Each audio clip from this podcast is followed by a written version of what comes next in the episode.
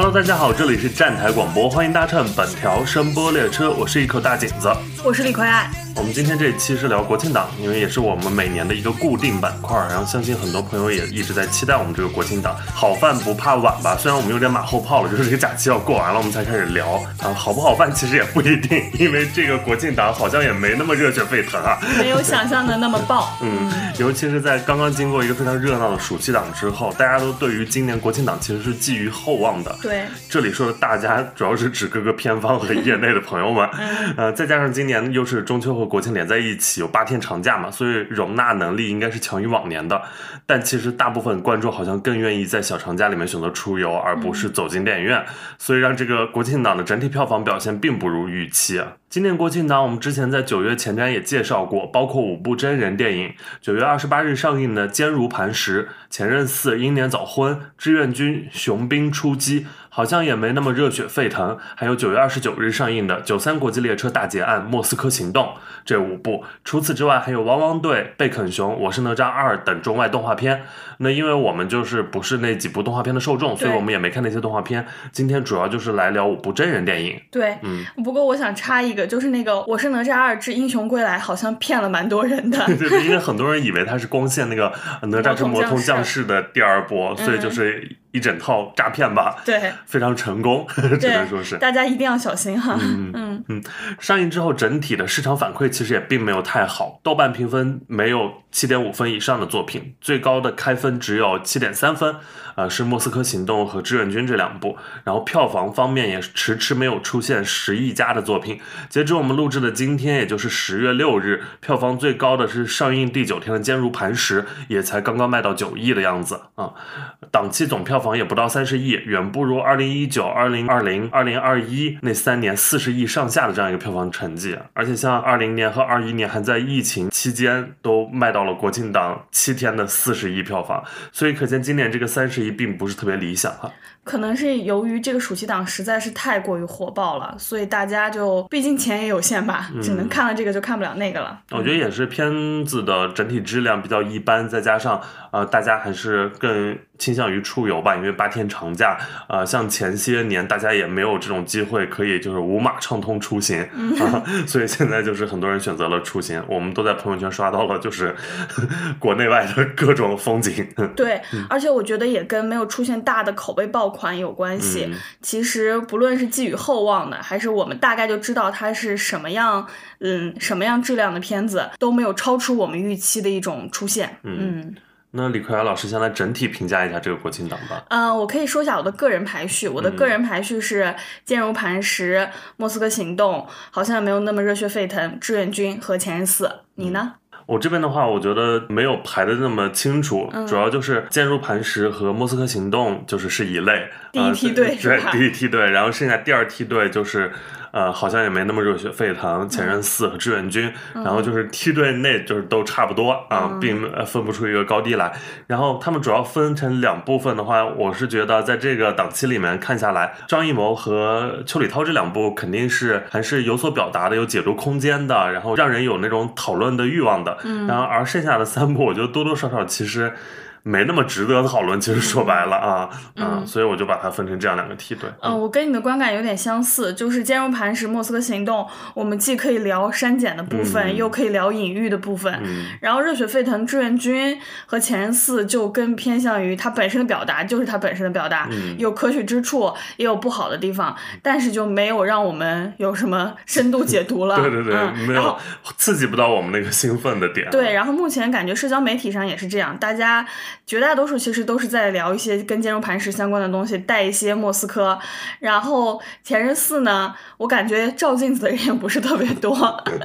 对，然后热血沸腾和志愿军就是普通的那种声量吧。嗯。啊，我觉得这个国庆档在我这边看来比较突出的特点就是两个难啊。第一个难是困难的难，就是过审难、上映难、开预售难，然后吸引观众难。嗯，大家都知道众所周知的各种各样的事情。首先像《坚如磐石》，它这个就是很多年它过审比较难，然后终于过审，这次顺利上映。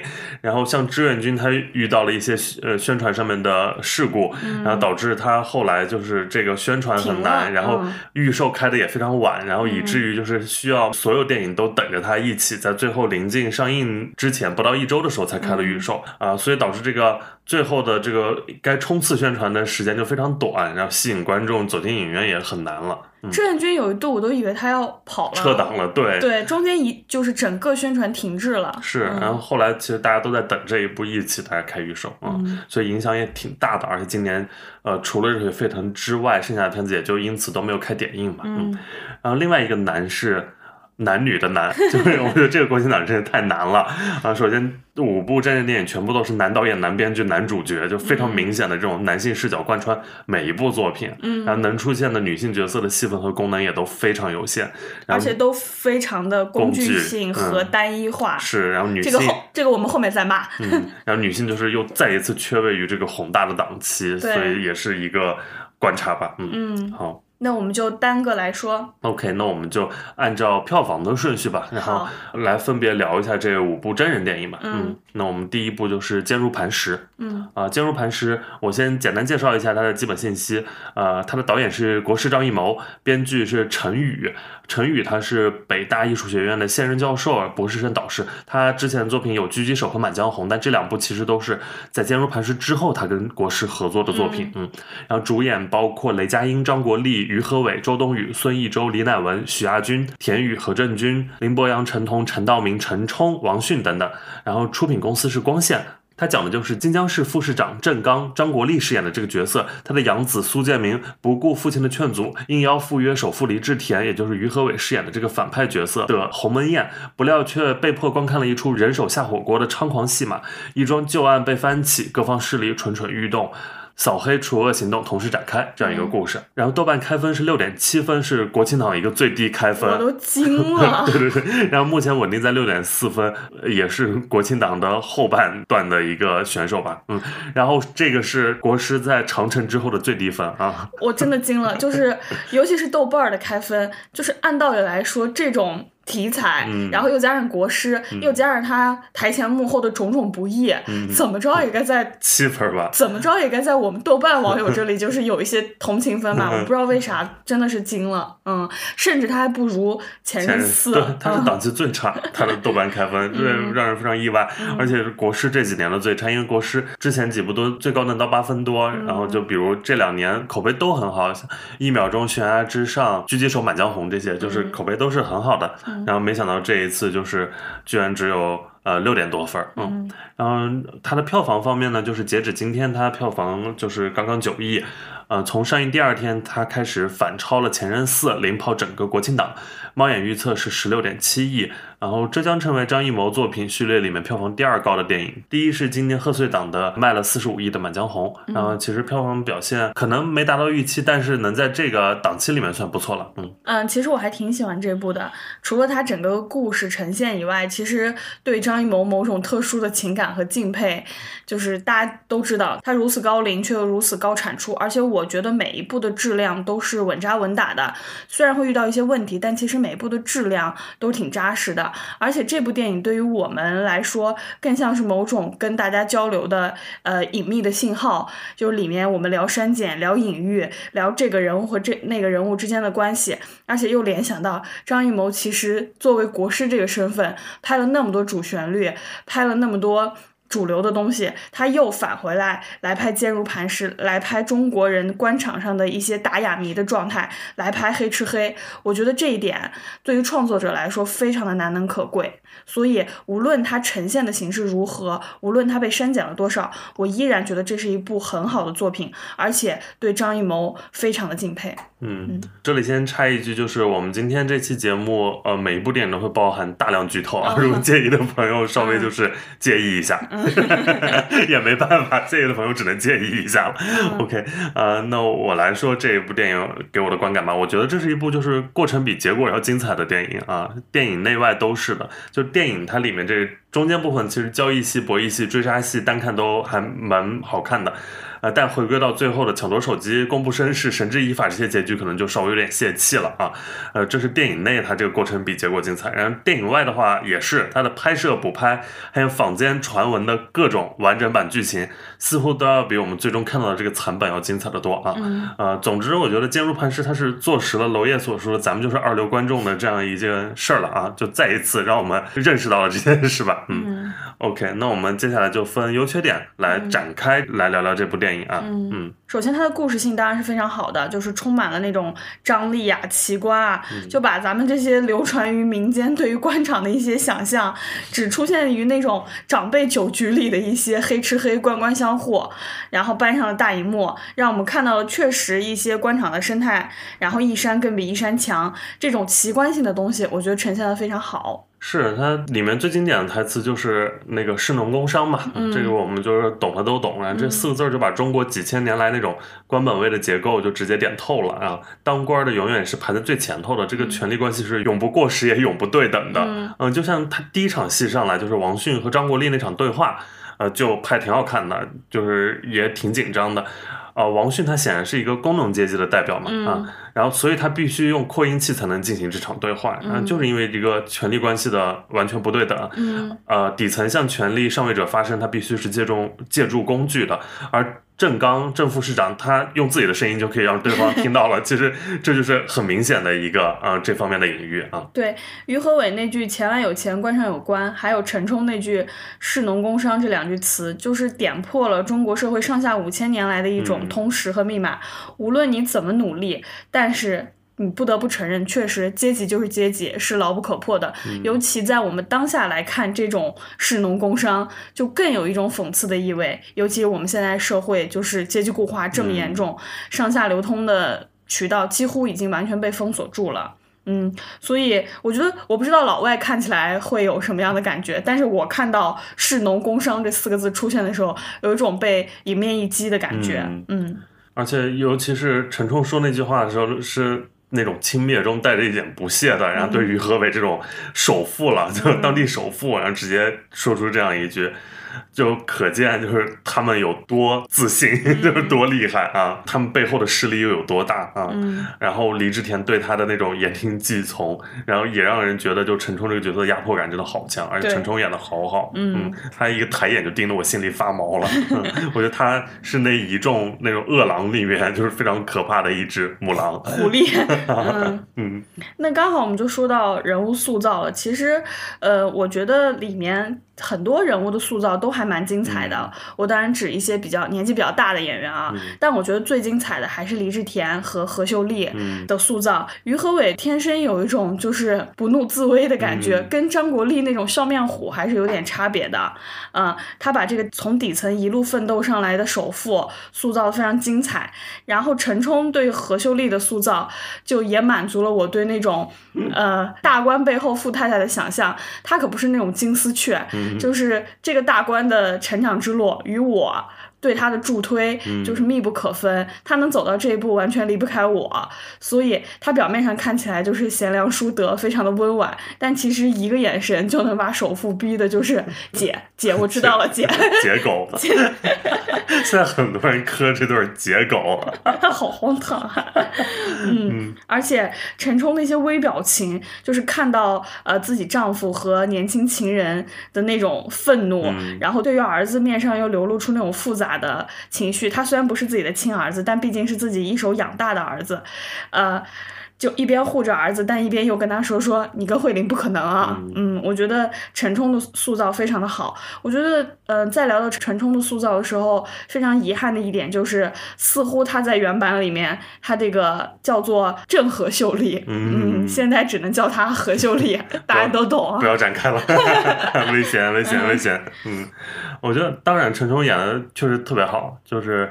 那种张艺谋看了都震惊的那种好，张艺谋张艺谋在抖音里频繁震惊，每天在抖音上震惊八百遍，好像啥都没见过一样。好演员他又不是没见过。是，然后呃，除此之外，我还这有一个角色争议蛮大的，是周冬雨这个角色。呃，我因为这个片子我看了两遍，第一次初看的时候期待也非常高嘛，然后就觉得。哎，怎么周冬雨就演这样一个角色，然后也太工具了。然后，但我第二遍看的时候，我就觉得它非常合理，且有趣。嗯，它是一个游离于市农工商体系之外的角色，你看下来，嗯，所以也是。他就成为了一个可以随时被牺牲的角色嘛？我们看结局也就都知道，而且他在很多时候承担了我们观众嘴替的这样一个功能。就当片中角色故弄玄虚之时，他会在那边说：“那那你们智商高的给我们智商低的讲讲呗。” 我就觉得就在替我们发声，就是在代表我们观众。然后，而且当就是我作为观众的我们想极力从演员的口型得出他们的原台词的时候，他说：“ 我他妈的压根不懂唇语。” 我就。那段我也有笑，还蛮好笑的。我就觉得这个角色真的跟我们就非常呃完美契合了我们很多时候的那个状况啊。呃，我还挺喜欢，而且你要想，这个电影是二零一九年拍的啊，当时周冬雨还没有演，就后面他这一系列的这种已经完全不一样的角色了啊。呃，当时他演这个角色，我觉得很。应该处理的还算是很轻盈自在又比较有意思，然后而且在整部电影里面显得非常特别啊。嗯，我也觉得他演的还不错，就是那种单纯又知世故的那种感觉。但是他在整个男性角色里面，就包括雷佳音那个角色对他的牺牲和选择，我觉得他太像工具人了。这就要说到可能。某一个缺点就是人物动机上的一些缺失。雷佳音所饰演的苏建明拿到手机之后，先往那个船上赶，这就是摆明着把慧玲往火坑里推。所以我看到慧玲被刀砍死的时候，觉得莫名其妙。就是这个人物代表着某种牺牲与正义，但不应该如此轻易的被就被推到了前面。嗯，因为他那场戏与之对应的是，他也知道自己。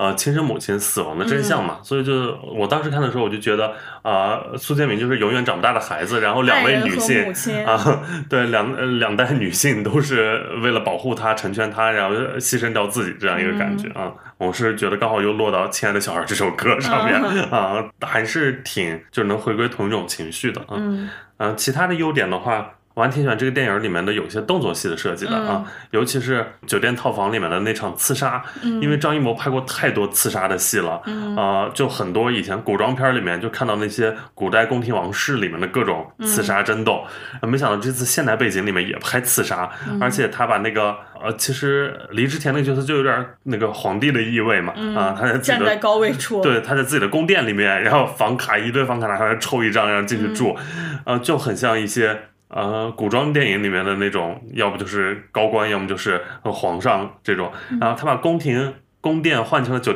酒店套房，然后拍的依然非常有那种古典的风味儿啊。尤其是当他站上门梁啊，用那个他自己的长棍对短刀，然后我觉得就是你都一个现代戏，然后呃不用枪，然后在这边长棍对短刀，然后。这种武器的选择，然后就是腔调绝佳，看起来啊，嗯，是的，我也觉得这段处理还蛮精彩的，那种惊悚感是有的，嗯嗯。另外，我觉得它视听上其实也蛮好的，就是真的拍出了五彩斑斓的黑啊，然后把重庆这座影视作品中的犯罪都市推向了一个更高潮。它里面经常会出现，就是呃一片漆黑，只给人物的眼睛和面部打一个光带，然后就有一种大家在深夜密谋商量着什么事儿。的这种感觉，虽然隐去了很多重庆的地标建筑，但是依然把那种灯火通明，然后又阴暗的感觉拍得出来。其实大家都知道那是重庆嘛，嗯，因为大家以前就老说重庆这座城市是有那种赛博气质的，然后就张艺谋这次就把它拍出来了嘛，啊呃，除了就是像室内外的各种有色光源，然后还有就是那个轻轨，看起来也非常魔幻，对，很有那种迷幻气质，加强整个电影那种迷局色彩吧，嗯。还有就是，比如它的剪辑，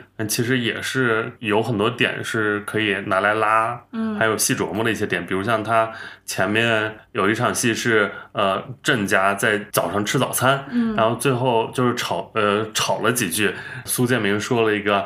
呃，妈，你快出手，这样什么下不了台还是什么这样我和领导都下不了台，都下不了台。然后下一幕紧接着就是黎志田女儿在电话那头说：“爸爸，我要上台了。”然后就是就是一个这样，都是看得出来有在想怎么剪这些内容的。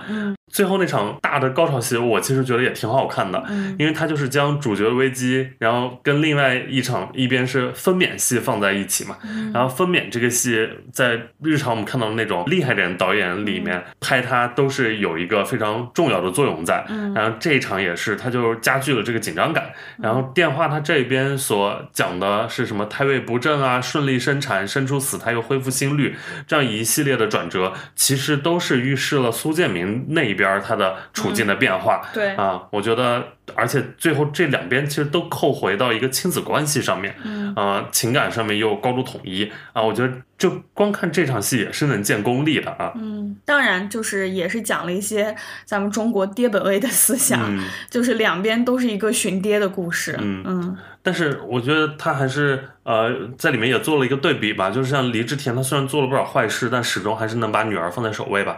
啊，就是在结尾那那个，因为他临死前还希望不要打扰到自己的女儿和孙女。但是像张国立他这边，他就是这个大官儿，他是在一番纠结下，他其实最后还是决决定了要拿回关键证据这个手机，然后宁愿失去自己儿子的性命的啊。他虽然没有明确的给出他下这个指示，但是。呃，通过就是最后周冬雨那个角色死，我们也看出来，其实他是应该是下了这样一个指示的。对，是要让往里冲的。对，所以就是虎毒不食子，那这个郑刚就是比老虎还要狠毒了。嗯，人家都说伤人重利轻离别，我看我看不一定。嗯。呃，优点聊的差不多了，我们就进入一下缺点的环节啊。嗯，缺点当然也很明显嘛，就是由于一些删改，导致一些情节连贯性，然后包括人物动机上的一些缺失，还有那些语焉不详的细节，只能靠大家脑补。嗯，这部就很明显就是。哎，那个口型问题都已经不是一段两段了，全篇几乎口型都对不上。而且我们在短视频平台看他营销的时候都是重庆话方言版，然后到了电影里就变成了字正腔圆的普通话版。从瓜娃子变成猪脑子。你可真是个猪脑子，你可真是个瓜娃子，憨批。我觉得就是我们在一定程度上可以替他脑补，因为他确实有遇到了这样的困境。但是有些地方我也确实是没办法给他脑补的。就比如说，我先说一个，就是比如说黎志田每天晚上是抽卡入住的，然后怎么房间里就拥有了自己的。扁担，对，就是还是扁担复刻到作为吉祥物复刻到 复刻到每一个房间里了。这点我也不懂，无论抽到哪一个房间里面都有自己的那个扁担。对，然后再加上呃，就我刚说的，呃，苏建明拿到了这个手机之后，他作为一个警察，他不知道自己现在面面临的是什么处境。他赶到了江边旅馆，那个江边旅馆就是一个四面危机的环境，只有一条路能上岸。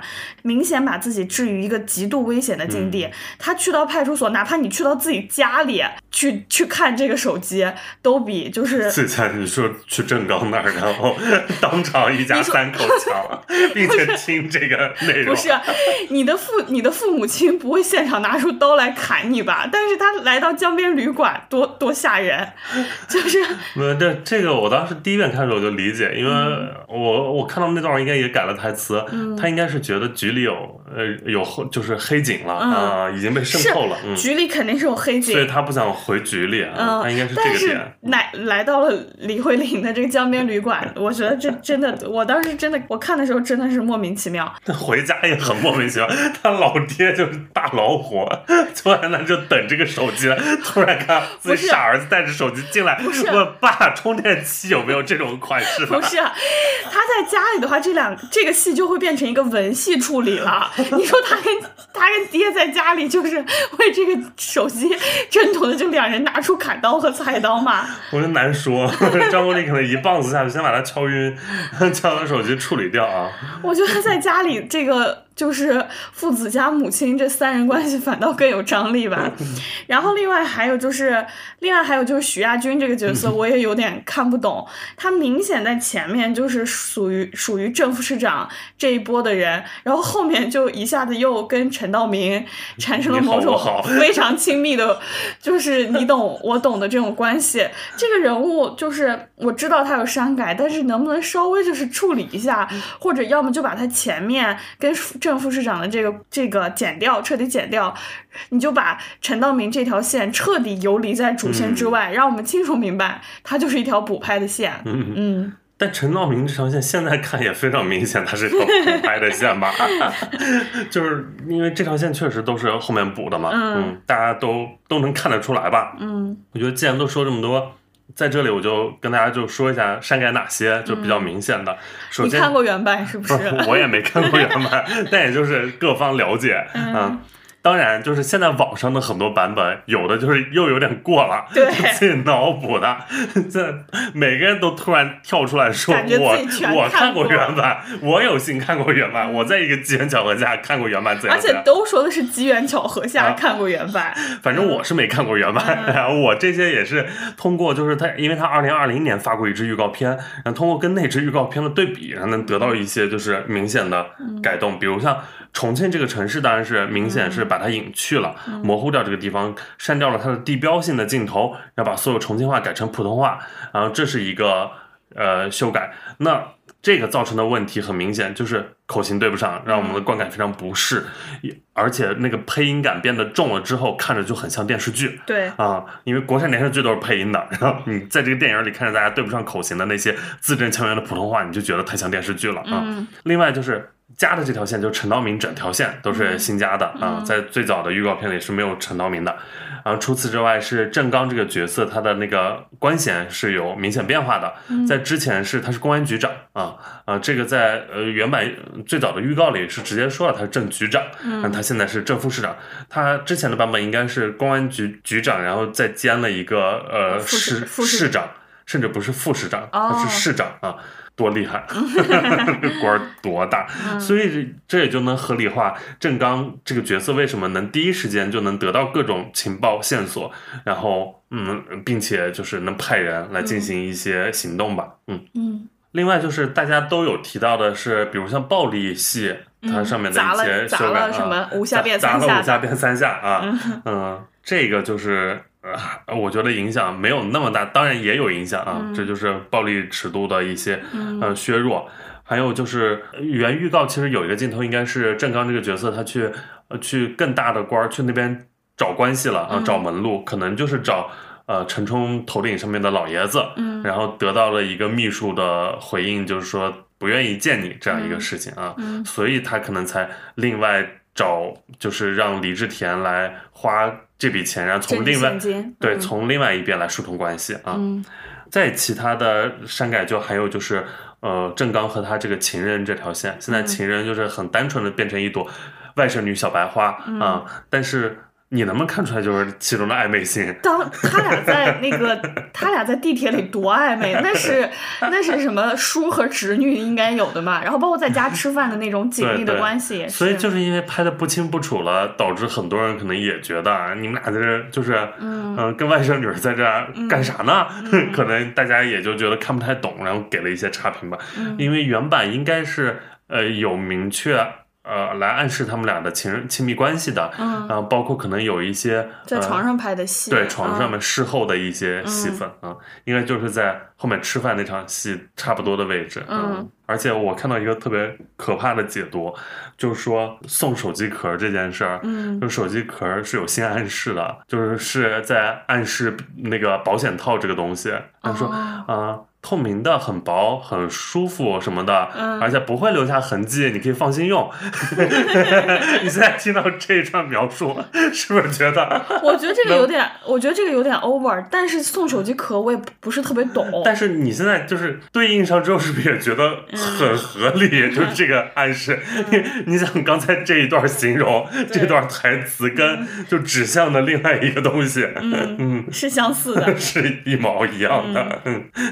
它不会留下痕迹，而且薄薄的很舒服，又是透明的。那那那个呃，郑刚又在江边就把那个给丢掉了，预示着什么？不爱用，不爱用。OK OK，这扯远了。嗯，这就是一些反正比较明确的，然后还有就是这外甥女儿她的结局应该也是死了的啊，没有保住，没有保住，所以这导致后面那场戏看着也非常奇怪，就是苏建明来到家里面，家里就是。整整齐齐，然后根本不像就是一群人在这边刚打劫过的样子啊，呃，卧室啊，什么客厅啊，包括所有的毛绒玩具都摆的非常好。嗯，就说到毛绒玩具，我就又想说其中的一些缺点，就是全篇这种跟观众信息不对等的打哑谜，我觉得有点故弄玄虚了。什么小波知道？但小波知道这个，我一听到我就知道了。我我虽然不是小波，但是我是知道的，因为我看过《天线宝宝》，我也看过《天线宝宝》，但我觉得这个信息是跟观众不对等的，就是观众大部分也看过吧？我觉得我们俩都看过，只能跟我们这个年龄层有。你说你爸听到小波知道会懂，就是在 《天线宝宝》的小波里面吗？叮叮 DC 拉拉波，再一遍再一遍。我觉得这种就是太太太打哑谜了。然后包括还有一个，我当时看到也是满头问号的，就是李治田跟那个白手套，就是跟跟那个高进签完合约之后不离开，然后张国立那个角色让秘书把他那个摄像头推到他脸上，最后一个鞋，然后一个大大的马赛克，然后根本就是看不清，根本看不清楚任何表情。然后张国立就是一惊，觉得他要下手了。我当时看到这段的时候也莫名其妙，我说就是能不能大家就信息对等一点，就是你自己 get 到的，就我们完全 get 不到啊。对对，这个镜头推上去，我当时也是丈二和尚摸不着头脑。对，我说这能看清楚？我而且我就一度会怀疑是不是放大，然后再放大那个镜头会会修复的清楚一些，结果就完全没有，就这一大堆糊的马赛克。对，嗯，就这些部分，我都觉得有一点令人就是莫名其妙。然后再加上它整个由于删减造成的一些语言不详的细节，所有的东西混在一起，你确实对普通观众来说就是门槛很高。你也不能因为你的不容易，你就强求每一个人说，那我就把他的前世今生了解的清清楚楚。所以我就对你这个片子高度赞扬，也不合理。所以只能这个片子就像是某种密码一样，就是只能就是找到相对来说更懂他的人。嗯嗯。但就是抛开审查问题、删减问题不谈的话，它其实也是有明显的一些硬伤的。嗯。比如，就整个金江市就靠这三个搞技术的警察了。嗯。就是你肯定那么多警力，然后最后就是苏建明反正一个人在街头里面找找手机了、修手机的。嗯。啊，那其他人都去哪儿了？而且他们不是搞技术的吗？现在为啥冲在一线？包括在那边成年女士出现，也是他们也都在。嗯。你就感觉。这应该也是个大城市吧，就应该也分各种片区的公安什么的。然后成年女尸的出现也是，就是那个突然出现，也是靠着对，就是像巧合一样嘛，他就是助推了一把这个，就是周冬雨那角色说，我们就等。等 等着那水里就锅开冒泡，然后就等来了。那等不来呢？等不来就接着等是吧？这个可能是张艺谋想表达一种宿命感，嗯，就是说终会结果，终将就一切会拨云见日。这些阴暗之处总有一天会就是呈现于大众面前。但我觉得这种都是剧组上在偷懒儿。对，是，只能靠巧合。嗯嗯。那刚好聊到这儿了，我们就也来补充一下外延的环节，就是片中这些角色可能会对应到哪些角色啊？来说一些就是安全的一些原型，就是有 哦，你又开始解读原型了？不用不用解读，就给大家给一些参考吧。嗯，比如像。呃，你说你说，我不知道。咽了口吐沫，安全的，安全的，都是安全的，大家能听得到都是安全的。然后不安全的可能已经经过几次删改了。我们这期节目也是个残版了啊。就是首先像这个郑刚这个角色，他明显对应的就是呃有多个角色的叠加，就是一个缝合。比如像呃文强，这是。重庆市之前的一个司法局的原局长啊，他在二零零九年当年就是那个呃唱红打黑的这个运动里面就是落马了，呃，因为就是像受贿罪啊、包庇啊、纵容黑社会啊，还有就是当时他有一个比较轰动的，就是他有跟亲密影像被传播出来，其实你就跟这个片中的很多情节也是能对得上的啊。然后另外就是像黎志田这个角色。他对应的是黎强啊，他是原重庆渝强实业有限公司的董事长，然后而且他也就曾担任重庆市两届的人大代表，然后巴南区的政协委员，然后什么工商联主席，这些就是一些呃要职吧。我们看到黎志田，其实他除了他是一个富商之外，他也在就有担当这样的一些类似的职务，对，在官场是有职务的。嗯，然后黎强他是。呃，在零九年也是唱红打黑这个行动里面，因为什么犯罪，然后领导黑社会性质，呃，组织罪、聚众扰乱社会秩序等七项罪名被判处了有期徒刑二十年啊。然后，那我们说到这儿，我就想问，为什么我们觉得还不错的《坚如磐石》会成为这个国庆档豆瓣评分最低的一部？我看过一些豆瓣上的差评，很多人都觉得就是会用那种类似于像看不懂，但是就会觉得它是支离破碎。嗯，我觉得，我但是我觉得这件事，今年太讨厌听到看不懂三个字了。燃冬大家就说看不懂，然后就。但是我我能理解，就是大家没有呃观众没有义务去理解你的支离破碎，尤其是对于这部电影来说，它呈现本来就是一个二次的一个呈现。确实。嗯，我觉得没有观众就是有义务去。替你脑补，替你把剧本写的，替你把剧本梳理的更明确。当然，燃冬那种我不同意啊，燃冬那种就是一种情绪性的东西，你看不懂就说明你跟这个情绪没有共鸣，仅此而已啊。是。呃，确实就是大部分观众花四十到八十块不等的钱的电影票钱走进去，看到什么他就能评价的就是这个，仅局限于这两个小时的这个东西了啊。所以你如何呈现，他们就如何评价。对，他们确实没有义务去脑补，然后去查资料，然后去看各外场外信息。嗯，因为咱们确实也接收到，并不是主动的，就是被动的，也能接收到非常多关于这个片子的其他信息了。对，啊，所以就是能。带着一些可以脑补的东西来看，嗯，呃，观感就会好很多。但如果你没有得到任何场外信息的话，你坐进去就看到这样一个口型对不上的，然后剧情支离破碎的，然后有的情节甚至有点降，看起来有点降智的，嗯。然后又有又有些演员看起来格外突兀的这样一个片子，就会觉得这是啥？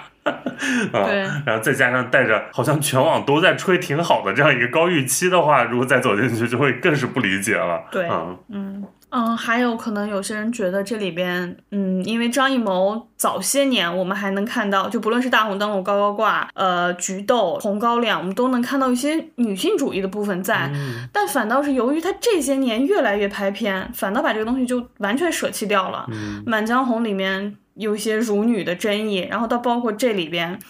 嗯，女性角色陈冲虽然是亮眼，但是部分太小了。然后陈慧琳那个角色，大家本身现在很多人对周冬雨的风评就不是那么的好。然后再加上，嗯，李治田那个女儿的角色，感觉就是一个傻白甜，一个傻白甜的富二代，被超级保护的小白花。对，然后呃，苏建明生母那个角色，感觉也是一个就是并没有对整个事情的推动发生过太大的功效，可能在。里里面也看不到亮眼的女性角色，我觉得，但是我觉得这个思考是好的，就是在对于女性主义和女性角色的塑造上面，张艺谋确实是在逐年退步。嗯，而且包括现在有那个镜头，就是杨小薇她被一些大汉凌辱，然后包括吓尿了，然后还有拿保险套来打她的脸，对，就是其实你在想，有必要呈现这样一幕吗？啊？呃，或者就有必要这么直接的来呈现这些细节吗？就像当时《满江红》大家会感到不适的那几个镜头一样，他会被大兵推搡啊什么的。对对对对对。所以我觉得，呃，现在的整个大的环境在发生改变，呃，可能就是一些老导演们他们的创作上面是否呃也应该来进行一些精进呢？但是我觉得这一个问题不是国师一个人的问题，是整个国庆档都有的问题。对，你看后面的那几部也都挺各有各的问题吧，只能说是 OK。那我们就进入下一步吧。这部呃《坚如磐石》我们就聊的差不多了。其实说到底，我们俩还是推荐的啊，因为我觉得如果这个档期要推荐的话，《坚如磐石》肯定是你至少看完能。有的聊，你起码你看完你骂他烂，然后你就上网一看，哎，杀了好多啊，你 就可以这样看一下。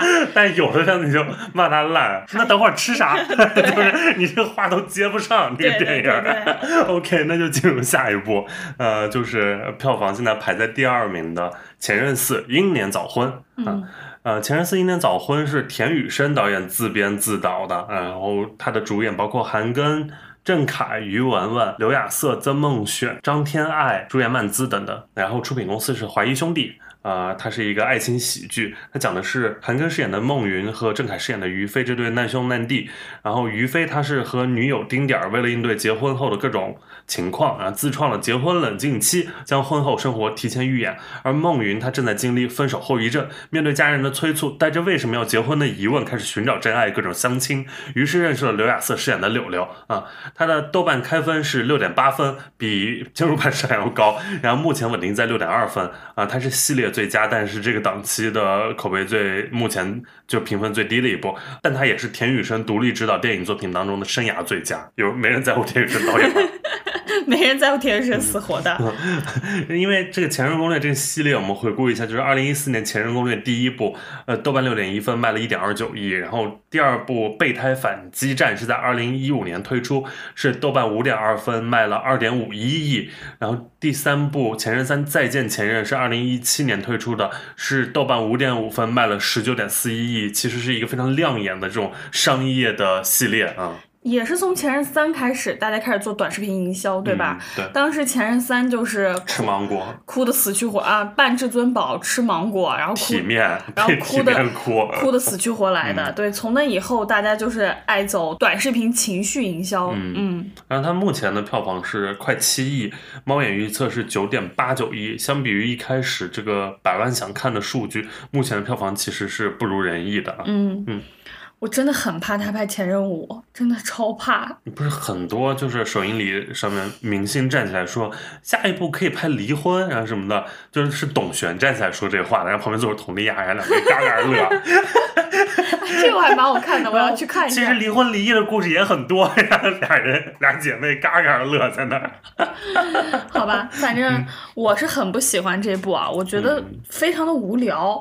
他倒也不是那种就是说是坏在哪里或者什么的，就是无聊。它不是毒草是不是？对，它不是毒草，我觉得就是单纯的无聊，没没意思，就属于那种平庸集大成之作。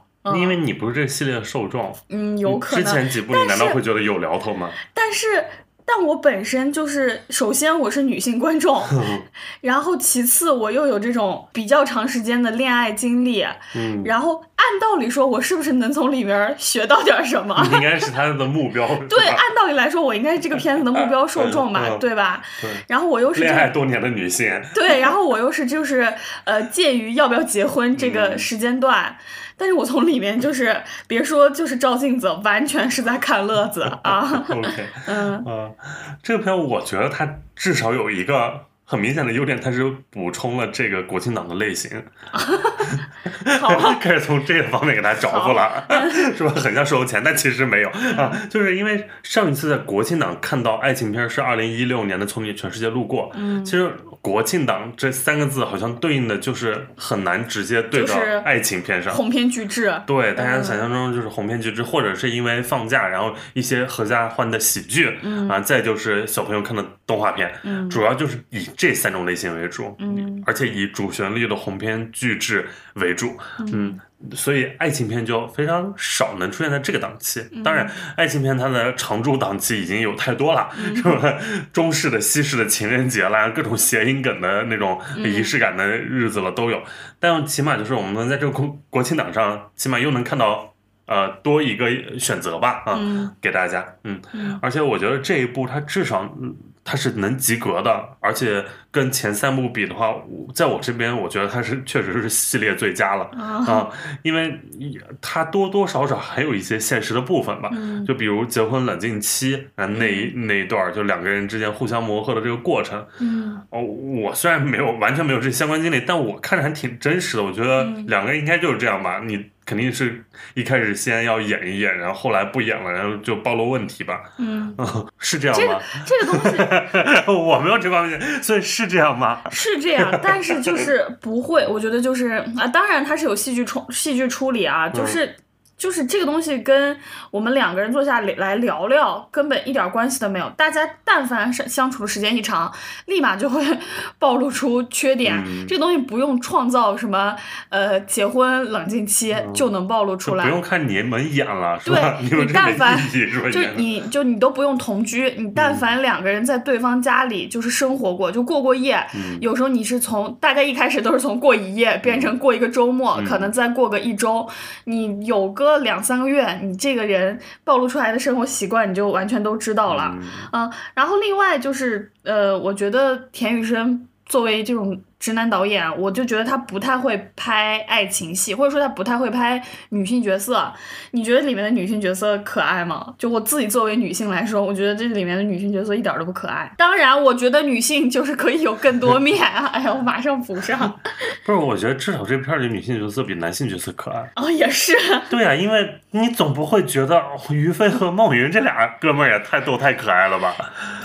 肯定他俩更傻吧？不是，更傻逼吧？但是，嗯，于飞和孟云这对兄弟，我们看的时间长了。他从你还有感情了？不是，前任系列其实最早就是性喜剧啊。是。他俩那个样子，我们就是就是耍宝耍贱，然后搞一些比较下流或下作的东西。他们以前多下流，两个人在车上手伸出去感应这个速度，A 找 B，对，然后然后再开快点是什么 B 找。然后包括就是一开始跟。女朋友的相遇是在什么婚宴上？大家分说这个我要这个，那个我要那个。就是男前任一桌，女前任一桌，然后大家开始就分食对方的那个女性啊。对，但是这一对儿一直都是这个样子的，就是他们无所谓可爱或者不可爱啊。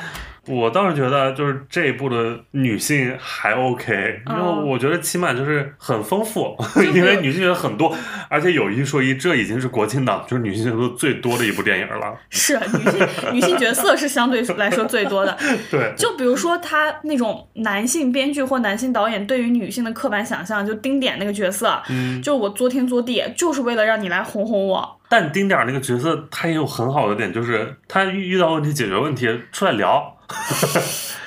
不搞那套什么冷战，然后或者憋着，我就不高兴了，然后也问不出个屁来。他就是我们聊说清楚，我觉得很好，是不是应该说清楚？有问题就解决问题。但是他最后那个就是搬家在车前说什么，我还我还以为你不哄我了呢。然后最后哄他的点是口哨版的友情岁月。但友情岁月也是让我惊喜的一个点。你知道我内心的煎熬程度就跟那个帮丁点搬家的搬家师傅一样。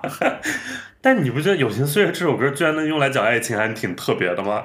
我觉得就是乱扯，因为它每一句歌词都含就放在爱情上面很合适，就是但以前从来没有这种想法能这样用。我觉得这是天宇生还是就是有一些 用想法的，不是真的没收钱，不是你你会不会让一些男观众觉得就是我要？跟你分手，我要跟你分手，我要搬家，我要离开，我要跟你呃，我要跟你谈，目的只是为了让你过来哄哄我，把我 最后我的头就是要埋到你的肩膀里。我觉得很，我很怕，就是大家都会这样觉得，嗯，大家都会来埋一下，是吧？OK，但是。我觉得，呃，是，当然，就是这里面女性角色，肯因为就是田雨辰创作的，对，肯定是这种男性想象，就是里面有一些迎合的点，也都是男性想象出来的点，呃，比如像我们能看到的，呃，里面还有这种，呃，回归职场独自带娃，然后。呃的那个邻家，他什么不愿意为了摆脱单身而在感情里妥协啥的，这了那了的，嗯，啊，你乍一看哦，独立女性了，嗯，但里面后面又给他就是在饭局上面，郑恺他们怀疑这他的孩子是不是就是孟云的孩子，这个就是多是那种男性能想象出来，女性不会，大家互相开玩笑，他儿你儿子是不是不是你老公的？不会吧？对，就是就是很恶的那种 趣味，嗯，然后。还有就是像那个柳柳啊，刘亚瑟饰演那个角色啊，对你明面上看他什么呃，发现对方不愿意改变就当断则断，然后立刻及时抽身，好像人间清醒。嗯，但是你仔细一想，就是。他凭什么会要成为什么梦云的理想读者，在那边就是提深夜提着东西上来，然后发现你不爱他呢？就是，而且那个，而且说实话，刘柳啊，就刘雅瑟看起来就不像喜欢男的的人，我又刻板印象了，不好意思，但是我就觉得他看起来不再是喜欢男性的一个人。对，反正就是很多都是还是属于男性创作者的想象吧，但我觉得多多少少。这个，但他把这些女性还都算是一些伶牙俐齿的样子吧，都挺，我觉得里面的女性角色的成熟度是远高于男性的，这也是普遍上面就是呃网络上也好，就是大众对于就是男女性别这个尤其亲密关系里面就是。同龄的女性就是应该比男性可能会成熟一些。当然，因为孟云和于飞这哥俩就完全是巨婴，开朗大男孩，就完全是男性巨婴，就是一方面要享受爱情的好，享受女性给他带来温柔体贴的一面，但又不愿意承担起就是责任的那一面，这点倒是还蛮写实的，因为很多男的都是这样。就对啊，这就是田雨神他写实的地方嘛。而且有一说一，你到底跟田雨神什么关系？他到这部第四部了啊，他的已已经没有以前那么多的那些恶俗的内容了，就没有性喜剧那些对下三路的东西已经都看不到了。我觉得。起码是它有在变化的吧？你就像当年《前任一》里面那些荤段子，你现在看绝对会被骂的，嗯，是吧？因为现在确实舆论环境也不一样了。对，你十年前大家还是能开很多玩笑的啊，能有一些内涵段子之类的账号火的啊。不过也挺可惜的，就是呃，中国大陆就是没有性喜剧这个类别，嗯，以前还多。多多少少勉强有一些，包括大鹏以前拍那些东西跟性喜剧相关，还有那个情圣那一部，对，也是有一些性喜剧，克拉拉啊。当然啊，这些性喜剧全部都是以调侃女性为主啊，嗯嗯，但起码这是一个类型嘛，那这现在确实也很难做了啊。我还有缺点，我还有一点，我有一个超缺的缺点，我觉得韩庚真胖的太明显了。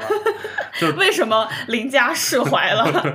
他说他因为戒烟，就是戒烟是就是微博上说的啊，因为戒烟不是整个人就是胖了嘛。他那个从脸肿到他身上都肿，而且他穿的都是那种宽大衣。对。里面双开门，今天是双开门。里面还要放他上一部那些什么《至尊宝》那些戏，然后就那对比之强烈，真的林家不释然才怪呢啊！然后我觉得里面就是两，嗯，就是。就刘雅瑟那个角色和韩庚那个角色有一种，就其实两个人蛮灵魂共鸣的，但是可能就是因为对未来生活的规划不一致，两人就没有走在一起。但是里面那些东西真的太浅层了，宫崎骏就让两个人灵魂共鸣了，就是 波妞是不是里面用的是？我们 我们文青很吃这套灵魂共鸣，就大家喜欢的东西一样这套，但是请就稍微用深层一点的东西，好不好？不要这么浅层了。但他俩也很难，你相信他们在就看看到更高精尖一点的，就是灵魂共振了吧？宫崎骏不就是一个入门共振吗？两个人总不去大聊，那聊谁？侯麦，侯麦好一点吧？杰斯洛夫斯基两个哇，你也爱红白蓝，我也爱。我觉得侯麦好一点，因为毕竟那个呃孟云是设计嘛，啊有一家自己的设计公司是搞创意出身的，对吧？侯麦好一点吧？嗯，总比宫崎骏要好一点吧？宫崎骏也 OK 吧？宫崎骏，谁不爱宫崎骏？你能现在给我找出来有一个人说我最恨的就是宫崎骏？是，就是在我小区我都能拉出一个百人的宫崎骏影迷群呢。对呀，我们也太容易共振了吧？如果因为宫崎骏的话，对，然后。而且就另外来说啊，作为另外我再插一嘴，就是说到宫崎骏共振，我想到我去年看一个爱情片《暗恋橘生淮南》，里面主角是因为高田勋共振，啊，会不会好一点？比宫崎骏稍好一些了，就稍微小一点，稍微小众一丢丢啊。OK，继续。然后，另外作为一部电影来说啊，就是那种大的滤镜啦，那种打光啊，就就不说了，没有任何我觉得可以拿出来说的。滤镜真的就是丑，你看柔光泛黄的那种感觉，这是在什么做旧？对，为啥？就没有任何视听和调度可以拿出来说。没有，就是而且都是室内戏为主嘛，就场景非常单一，特别像情景喜剧《爱情公寓》。而且他们里面那个就是嗯一些布景设置，看起来非常像样板间，嗯。就是没有那种真实生活的感觉，就是对。然后它里面那些情绪点位，就是为了短视频传播塑造出来的东西啊，那种卡断感，就这一段我就可以完全卡出来。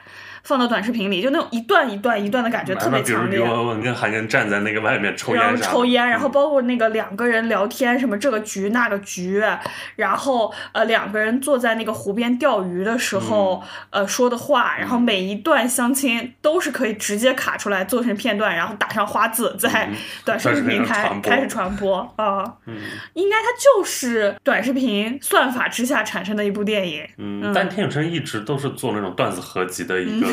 各种抢手，给他落点钱，没收钱，真的。收了钱这钱，还不给我分。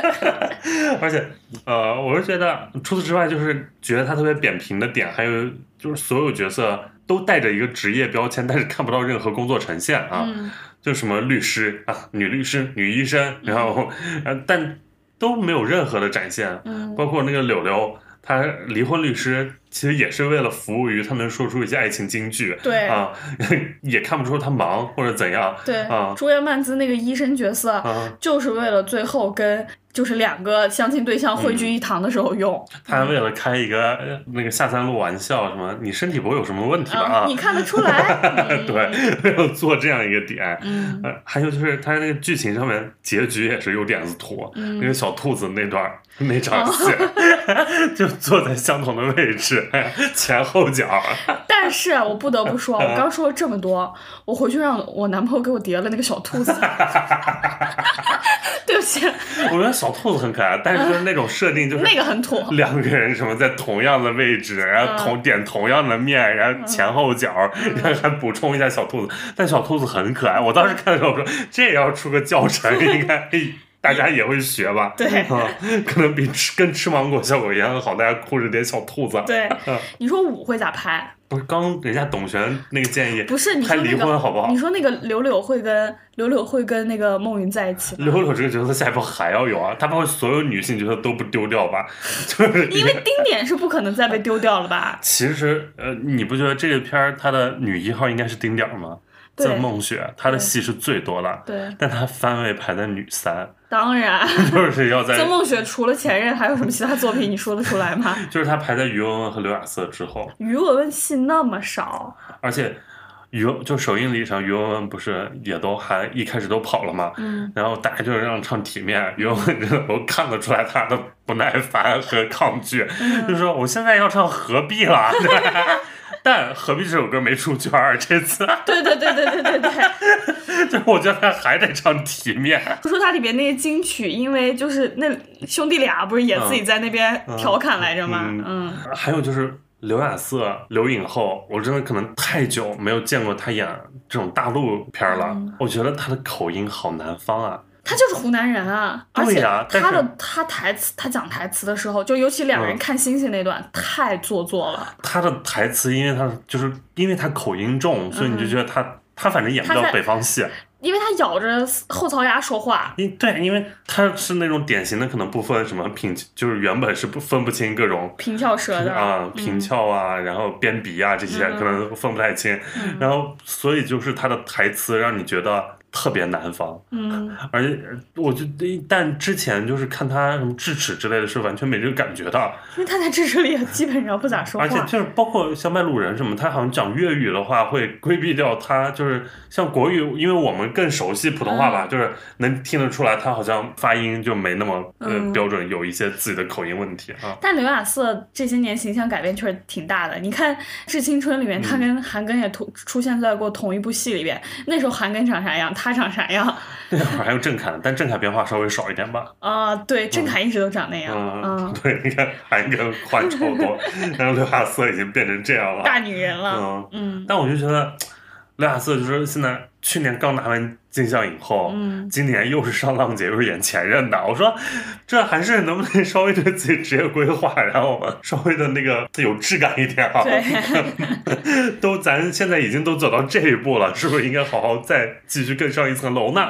嗯 嗯，有稍微有点，因为我还挺喜欢刘亚瑟的，尤其是他这几年在港片里的表现，我觉得嗯就很难得、很特别，而且很励志啊。对这个故事。嗯，作为一个湖南假小子女生，哦然后一路走到金像影后，然后打入港圈，对，嗯所以我就觉得还是很希望他能演更多更好的内容吧。别跟这两兄弟玩了，没啥意思啊。所以你刚刚说到前任五，刘亚瑟会不会回来？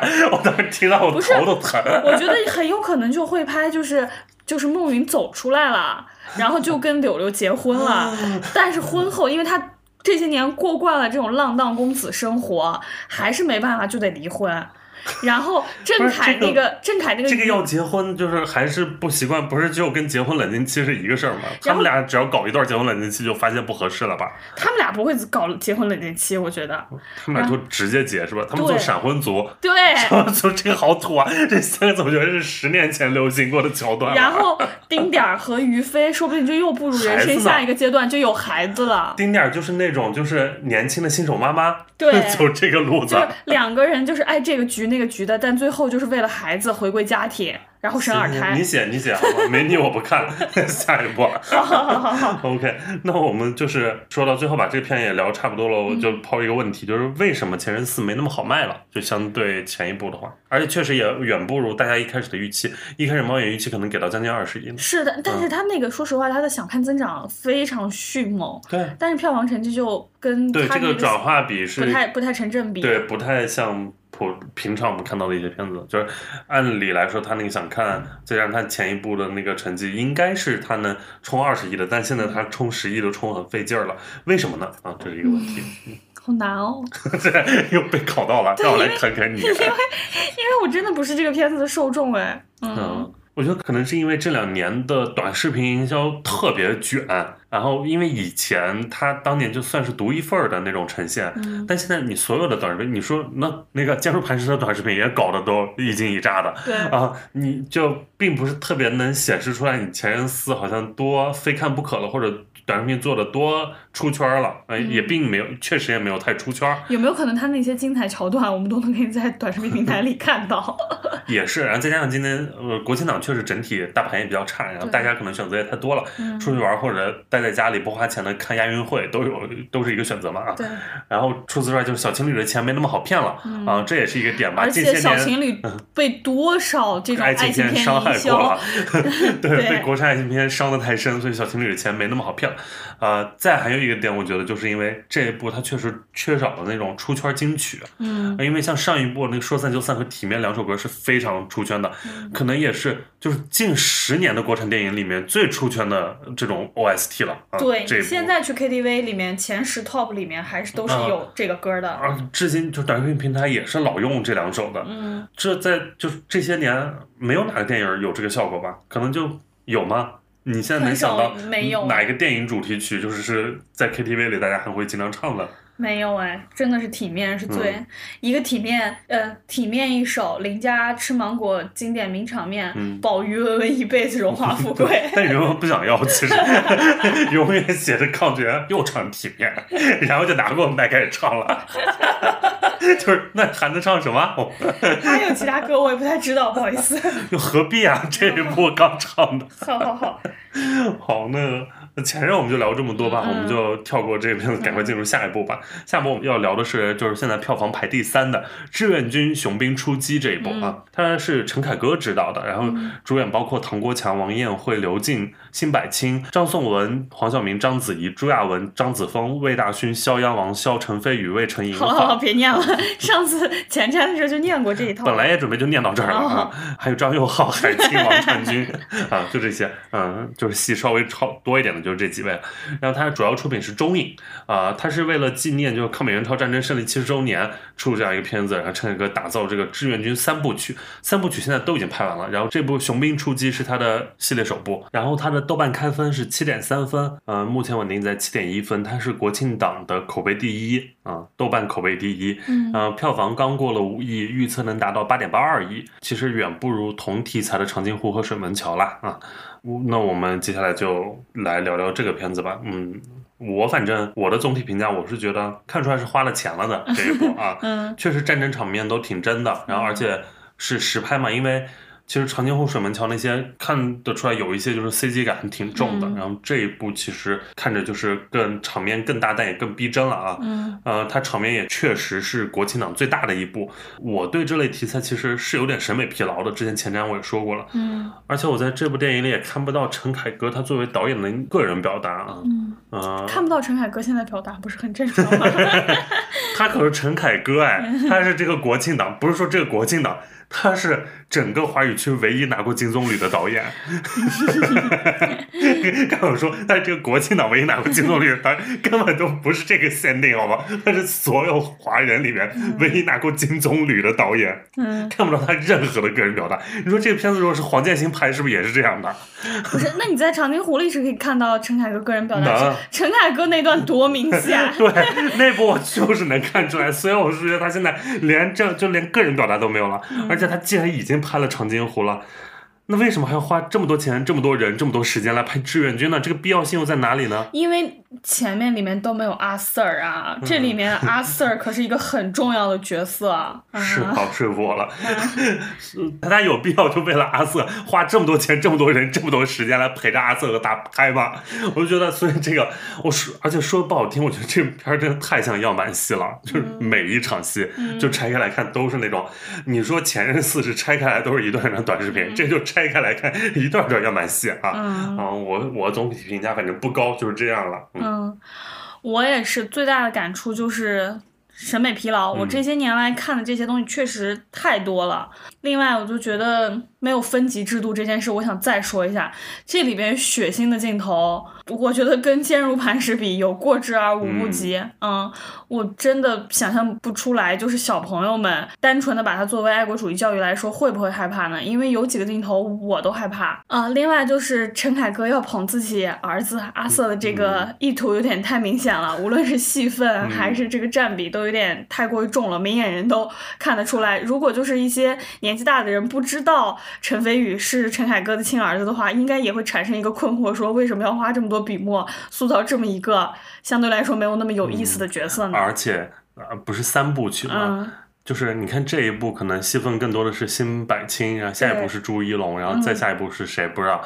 但是可能贯穿是全片的是阿瑟，是陈飞宇，就是他这个角色是那个三连唯一没有就是牺牲的一个，他会接下来还有很多戏的，他会把这个精神传承下去。对，所以我觉得可能最后加起来整个三部曲戏戏份最多是他，嗯，很可怕。反正就是整体来说就是让人疲惫啊，但是我个人觉得会比长津湖水门桥稍微好看一些，嗯。OK，那我们就具体来优缺点找一些点来开始聊吧。嗯，我那我先来，因为我就有点少了。我觉得至少像我刚刚说的，它场面够大，炮火够强，战斗够激烈。嗯啊，但这个。很多大片都是这个优点，而但是我觉得它的就几场战斗戏，呃，能看出来是明显的侧重点是不同的。嗯嗯，比如夜渡大同江那场戏是主打一个惊险，嗯，然后三所里狙击战主打的是壮烈，嗯，松骨峰战役最后那个是主打感人，惨烈，嗯，再加上它的那些视觉层次吧，我们能看到，比如山林。江水、沙石、村落、炮火、戏雪，就是它这些战场的视觉层次是非常丰富的啊，能多多少少缓解一些我的疲劳感。就是至少每场你看下来，它整个那个呃视觉画面是有区分度的啊，包括有白天的，有夜晚的啊。反正虽然就是从头到尾一场接一场，但是还是能就是有在想办法变出一些新的花样来。嗯，然后再加上就是那场联合国安理会那场戏，我觉得。还算喜欢吧，就是它是一个文戏武拍的那样一个方法，嗯，就是什么闪光灯啊、快门声，它将那个战争氛围就直接拓展到这边了。然后大国角力的这样一个态势，就是另一个维度的战场嘛，啊，这个大家都能明显能看出来。而且当松果峰上面活着的三列战士就把手高举的那一刻，然后张颂文在这边就同时也举了个手啊，这个就是蒙太奇。对这种剪辑的，其实还是挺有力的啊，挺有力度的，然后能把两边的战场就直接联系在一起了，嗯，也把呃李墨影和李晓这个父女俩他们就串联在一起啊。虽然他们全程并未同框，但是你就能感觉到这个父女她是能在一条线上面的。对，而且我觉得他很清晰的一点就是，因为我是完全不太懂战略战术这一方面的，但是我在这部里面，我觉得能对我的思路理得更清楚一点，就包括这场仗为什么打，怎么打，打赢了会怎么样，打不赢会怎么样，他把每种可能性都跟观众阐释的比较清楚。对于我这种就完全的门外汉观众来说，我觉得比较清楚。然后就包括他那个。嗯，他对困难的一些塑造都很详细，比如说，呃，那个夜里奔袭三所里，你十四个小时跑七十多公里，而且是在负重的情况下，那种艰难困苦的程度，我是很能明显的了解到的。然后包括那个，呃，光着腿过河这场仗怎么打，然后什么秋裤穿着秋裤打了一场阻击战，对，这种拿就是一个比较有。代表性特色的一个点，然后跟整个战事融合在一起，令人印象深刻的同时，我觉得把整个战役的艰苦程度啊、困难程度都能给观众描写的呃更加的详细和具体。然后我觉得他有些人物塑造还是蛮有亮点的，比如说张佑浩那个角色，就杨三弟这个人物的成长也是很可信的。他虽然所占的笔墨篇数不多，但是他如从如何从一个新兵如何成为一个老兵，这个心理的这个过程、成长过程很清晰。他面对战友的死亡。嗯，然后无法直面，到最后鼓起勇气，然后包括他有一点 PTSD 的那种展现，我觉得这个很难得，在国内战的战争片很少见有这部分，因为这更能体现战争残酷性。对，嗯，他其实对于三十八军这个群像塑造也比较清晰，里面有蛮多人我都印象深刻，除了他们三连那三人组之外，魏晨、尹昉和陈飞宇。对，然后其实包括他们军长还有师长，就王骁和黄晓明的印象我都非常深刻，尤其是嗯，王骁被那个。呃，彭德怀总司令罚到外面去唱国际歌那段，我印象非常深刻。我觉得他人物的人物的塑造都可圈可点，并不是那种一味的，就是呃勇敢无畏，然后呃非常正、非常红的形象。尤其是王骁这个角色，他就是他是犯过错误的，嗯，然后包括黄晓明，他也是犯过错误，他静默无线电，然后他中呃王骁这个角色，他中间就是让部队等待，可能造成了一部分的伤亡。但是你知道，他是觉得大家都已经明显看到好日子的。瘾了，不想让不想把自己的人填进去，嗯啊，最后他又懂得了这件事。我觉得这个整个的变化脉络都是很清晰的，就能看到一些人性微光的东西在在整个这么又红又大又专的一个电影里边。嗯，包括像刚说的这几个，像黄晓明、王骁、王艳辉，也都是我觉得在所有里面算演的比较好的几位吧。啊，然后所以他们的角色也就更立体，可信度更高一点。对，嗯，那感人吗？你感动吗？嗯，哭了吗？倒是没有哭，但是觉得有些部分就是是感动的啊，是感动常在的那种感动啊。因为我那场首映里，反正也是映后，就老兵们都各自站起来分享，然后然后很感人，就是老兵们说的也很感人。然后台上站了一排主创，然后我旁边是一个拍短视频官拍的一个大哥在那边说，看看。银芳好像要哭了，拍他拍他，然后然后就是哎呀没哭出来，然后就立刻，然后镜头就开始就在找找反应，在找反应。打破了一下我的情绪，我觉得，但总之确实这个片儿肯定它是有感人的部分的，因为你拍这个题材，它里面那些台词什么牺牲是这辈人一定要付出的代价，一身血两脚泥，这种台词就是拿来传播的这种。对，就我们这代人不付代价，你的孩子和孙子就要付代价啊。是啊，什么呃，战士们都打到新中国，看到好日子了，结果又要上战场啊，这些其实都是一些还挺戳人的点，尤其是。呃，我们毕竟也受过这么多年这种爱国主义教育，然后都很熟悉，当然也很熟悉这一套叙事，但还是看到的时候是会被触动的。嗯嗯，在我也说不出什么，很努力。那我们就来说说缺点。首先，我要说一件就是，嗯，为什么这里面有那么多三百六十度大摇臂镜头？就是如果是大场面要带多人的话，我是可以理解的。明明一个场景里面就两个人，室内戏，他在摇转，他在摇啥啊？我真的有被转晕了的感觉。我中间也有被转晕，他在摇什么？就是不知道啊。就是这也是我最困惑的点，为啥那么爱摇？就为了我。但我在想，他是不是为了就是那种体现他那个全景式呈现这件事？因为这片主打一个全景式，你懂不懂？嗯，我不懂。因为他一直在主打全景式，就是又有什么前方战场啊，又有国际舞台啊，又有国内这边的一些总部的一些，嗯，这是一个全景。然后，那它内部可能也要拍出一个全景，那就环摇。环摇就是一个能体现全景的一个手法吧。因为你三百六十度都看到了。不是那个景，你又不是一个多大的景，我看不到。你要拿环腰给我带一下。两个人，我在办这反打我也看清楚了，其实。我在办公室里两个人，我有啥好看不清楚的？啊，对，这个环腰确实，而且它前半段你不觉得它那个节奏极快，嗯，好像一场赶着一场，再加上疯狂环腰，然后我整个人就有种晕头晕晕头转向一样，我也就不如迷局。然后还有就是我们这个主旋律片子里面一贯的缺点，他把敌人塑造的就是一点儿闪光点没有，嗯无论是战场上的敌人还是谈判桌上的敌人，都是没什么意思。然后把所有的高光点都给了我方的战士和将领，哪怕是华侨，也要拥有自己的就是呃闪光点。但我不意外，对于这件事，我并不指望他能把对方拍成啥样。嗯，在我觉得咱就是们的这类片子里，一直都是这样的。我觉得起码就是跟你打这么多年，嗯或者说跟你就是让你打那么惨烈，对方必然是有可取之处的，嗯对吧？无论是战术、战略上，咱就不说不只说装备了，咱们战术战略上没有任何闪光点可言吗？嗯，还有就比如像联合国上面那些，那个嘴脸多刻板。对，就就是是那个，有一个一看是第三世界国家吧，还是什么，对，然后要鼓掌，要鼓掌，旁边的美国代表把他手摁住，哎，就是我真的不太懂，嗯然后我有一个不太满意的点，就是因为它就是上帝视角这种全景呈现、嗯啊，它就是在刻画群像，所以我们没办法跟其中更具体的人共情了啊。嗯因为像长津湖、水门桥，虽然我也不喜欢那两部，但至少有一个很明确的，就是什么五千里、五万里，他们那个兄弟，然后那个嗯个人的这样一条线，能带动就串起整个嗯两部电影。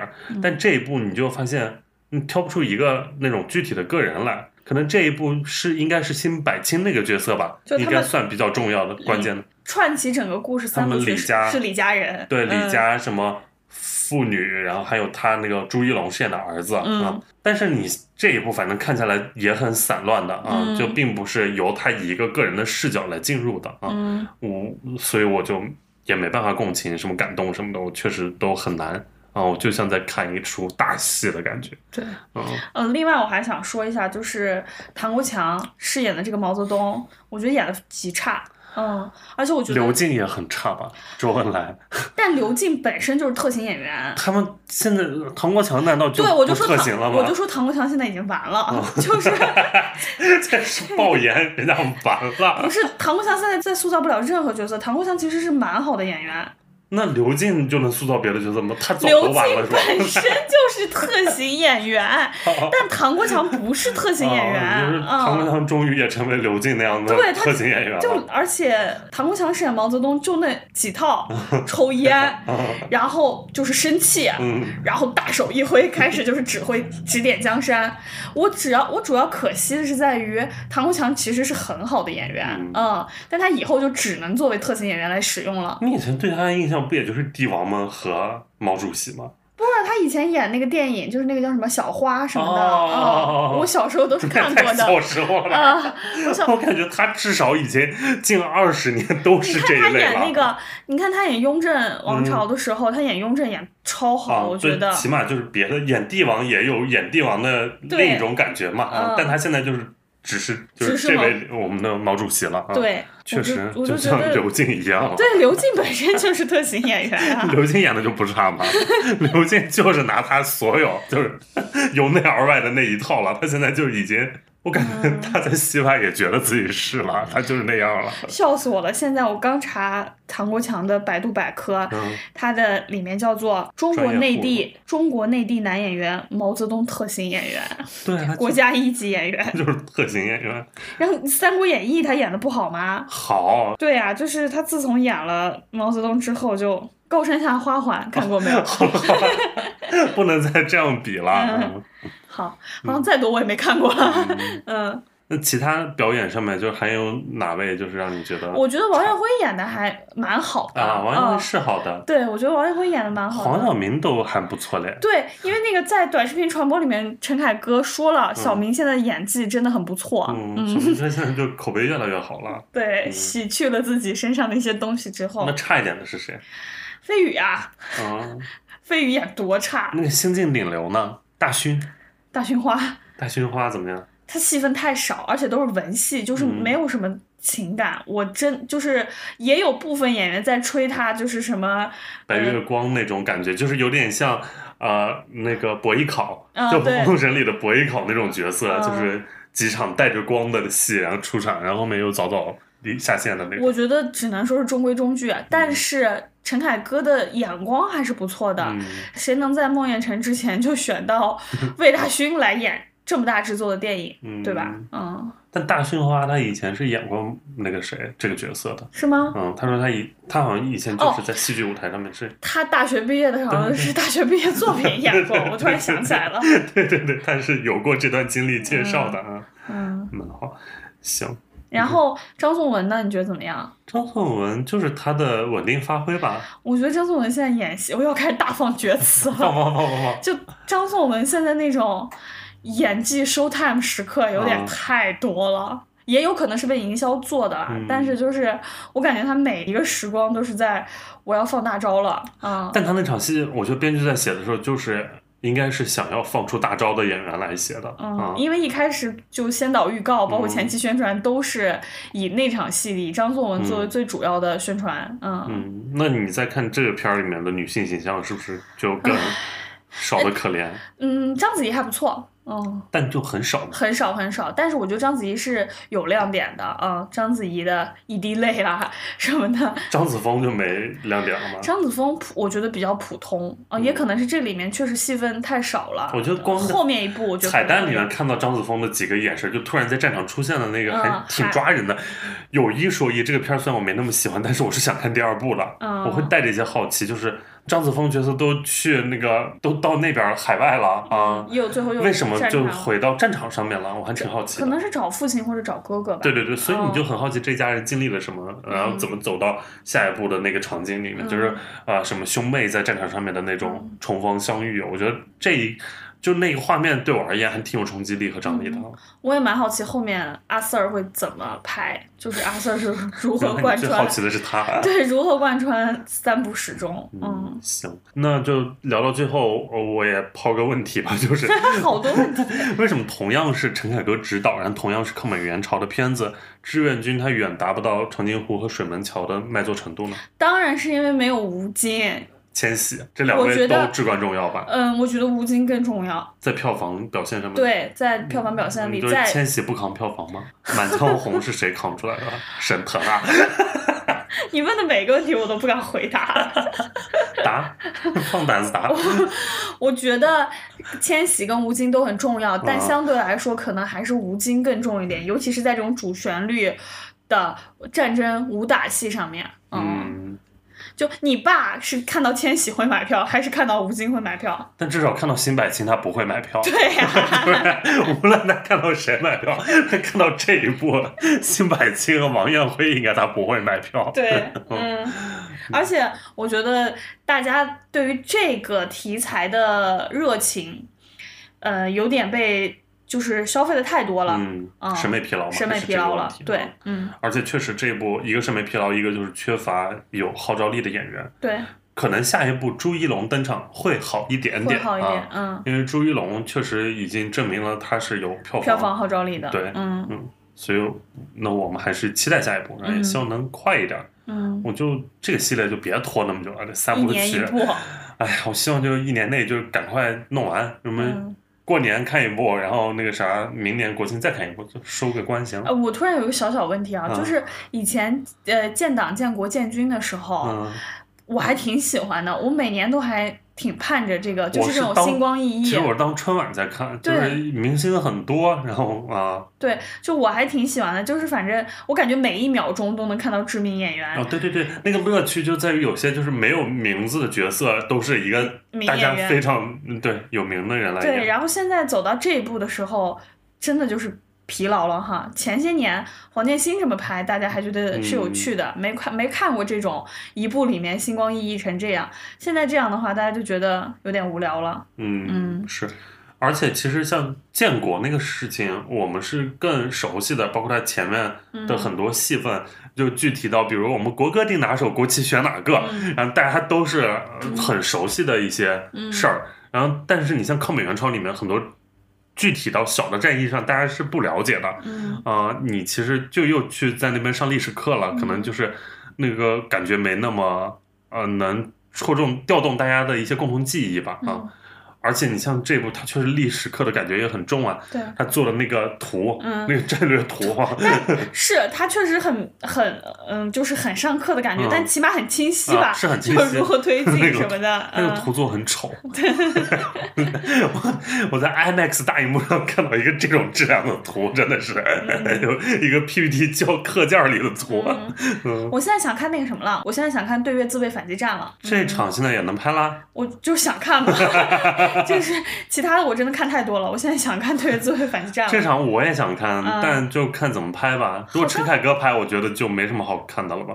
嗯，是，肯定还是这种了。嗯，但你比如像《芳华》里呈现的，哪怕就那一点点，一小点儿啊，对就都挺有意思的对的，，是因嗯，为很少见嘛。啊，对，嗯 OK，那我们就跳过这一步，那赶快进入下一步吧。嗯下一步我们要聊的就是现在票房排第四的《九三国际列车大劫案：莫斯科行动》，嗯然后这是邱礼涛导演今年上映的第四部作品，嗯，主演包括张涵予、刘德华、黄轩、文咏珊、谷嘉诚、白纳日苏、本玉、尚宇贤、何晟铭。阿如娜等等啊，嗯。啊，它的出品公司是华人影业，嗯。呃，这个片子它是改编自震惊中外的中俄列车大劫案，讲述了案件发生后中国警察跨国击匪的故事，也是中国第一桩跨境追捕的真实案件。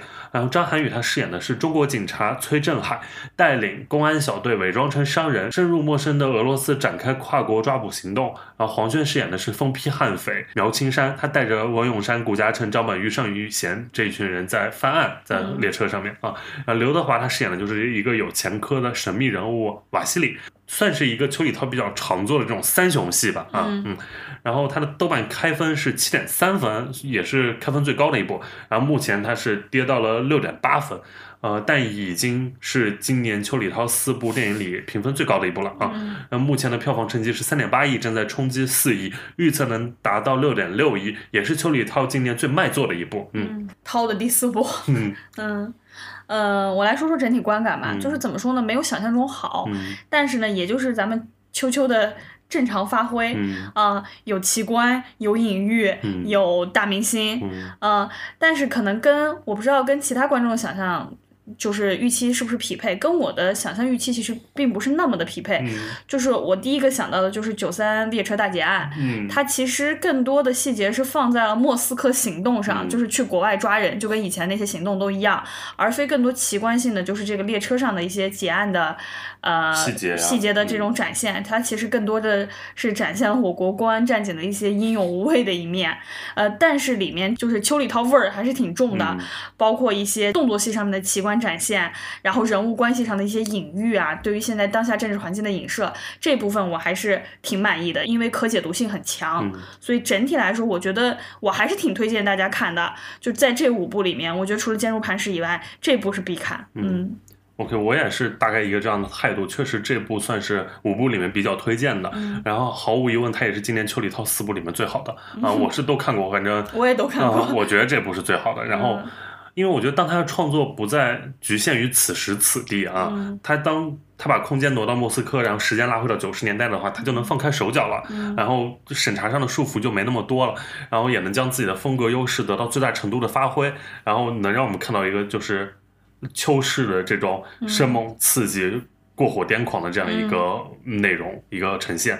嗯，而且我甚至觉得他只是想借九三列车大劫案这个事儿为契机，拍一部属于自己的《碟中谍》，你不觉得吗？就是徒手扒飞机，然后下水道追击、城市飙车，对还有火车上各种动作戏，《碟中谍》都拍了啊。然后。碟中谍也有剧院是吧？嗯这个对对对对也都有，就是你完完全可以对应到阿汤哥的系列。嗯我觉得他，而且他除了这些过火的动作场面之外，也不乏他的一些私货表达吧。就是，呃总之是邱礼涛影迷都能看得一本满足吧。我觉得啊，对对对算是符合预期或者能微超我预期的一部了。嗯，嗯。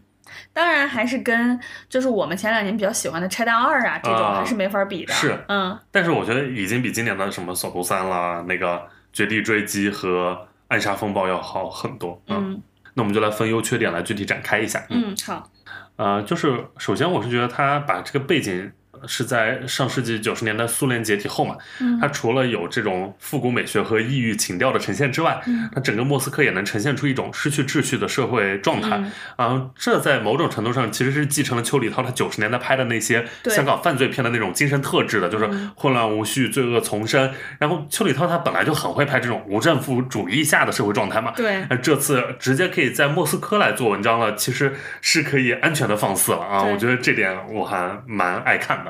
对，就是那种混乱的时代，然后几方混战，人物之间摇摆的关系，其实就是邱礼涛最擅长的那套东西。再加上他刚好就是放在了苏联解体之后，所以你就直接能看到大街上追车戏，然后车把就是矗立在呃莫斯科那个伟人的像直接撞倒这样的一种镜头。这种其实是只能呈现于九十年代的香港或者此地的国外，在内地的话，你就很难拍出这样的镜头。还有什么什么废弃的火箭基地里面，大家搞一场枪战？你说，火箭基地在咱们这儿怎么可能是有一个废的地方让大家这样搞呢？嗯，而且除此之外，你像回到九十年代，呃，他用了黑豹的音乐，无地自容，什么这些，就是一想起来就能瞬间回到九十年代。因为邱礼涛他本身是摇滚乐迷嘛，他爱这些，爱这些，爱黑豹，爱什么呃魔岩三杰这些，他也拍过摇滚中国乐势力演唱会，那是他豆瓣评分最高的一个 作品啊。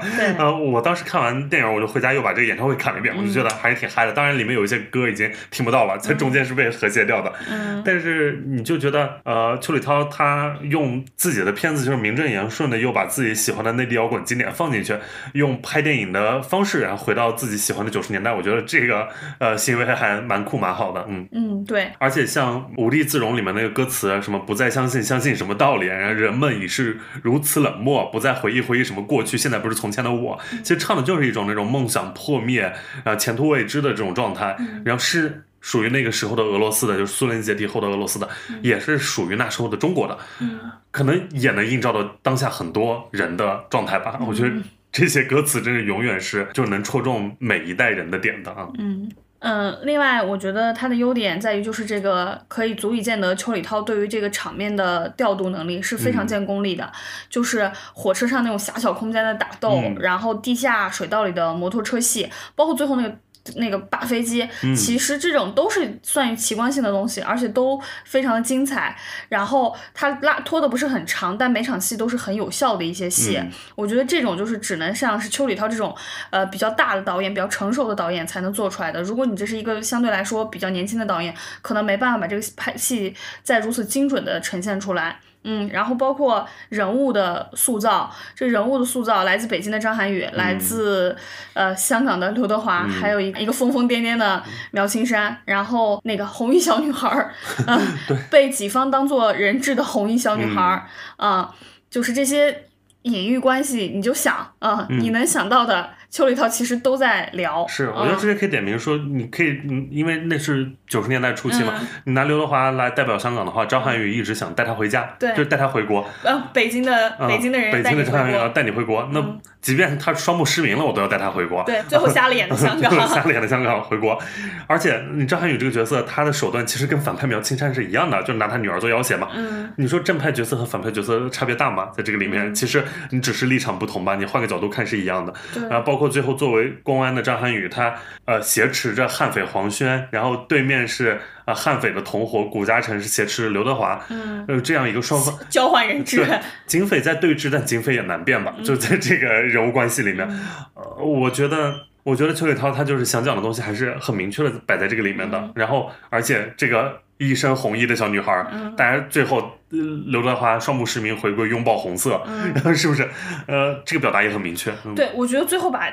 刘德华那个角色就把最后把瓦西里那个角色处理掉，就是一道那个子弹闪过，把他眼睛弄瞎了，最后就抱着。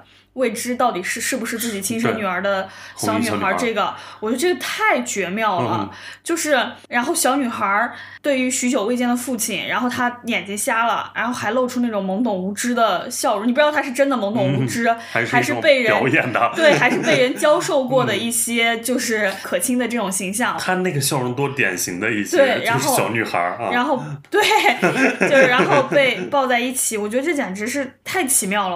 就是这种扭曲。的亲情关系，这种呃扭曲的权力的映照关系，这个就是也是老阴阳人才能拍出来的桥段。是，就是邱礼涛，他不愧是岭南大学的博博士啊，嗯他肯定是自己。嗯大家虽然都说他什么爆炸涛啦，什么做行活了，但他这些私货真的做的非常细啊，嗯对呃，非常有可解读性。嗯啊，包括他啊，两辆列车在同一条轨道上面更换底盘，他最后是一个换底盘这个动作。换轨，啊对对，那那大家就是到那个时间节点，我们就是就是要不再是同样的底盘了，嗯我们要换轨了啊。其实我觉得很有解读空间，这部算是邱礼涛这很很能坚守自己内容的一个表达吧。嗯对。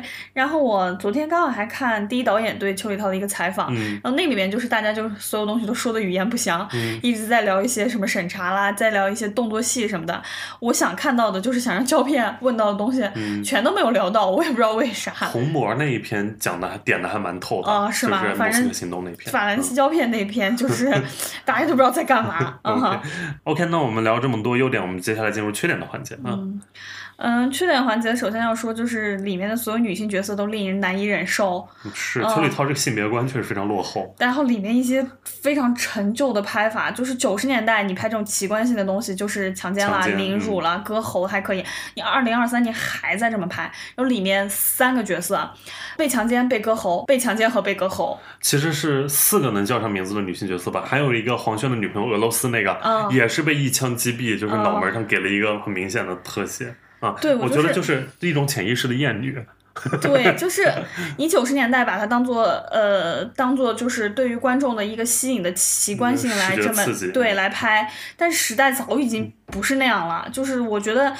多多少少要进步一些的，就是你自己，但凡不进步，嗯你身边的编剧和你的制片人、你的出品方都要 push 着你去进步这件事。我觉得这是大趋势，不可避免的。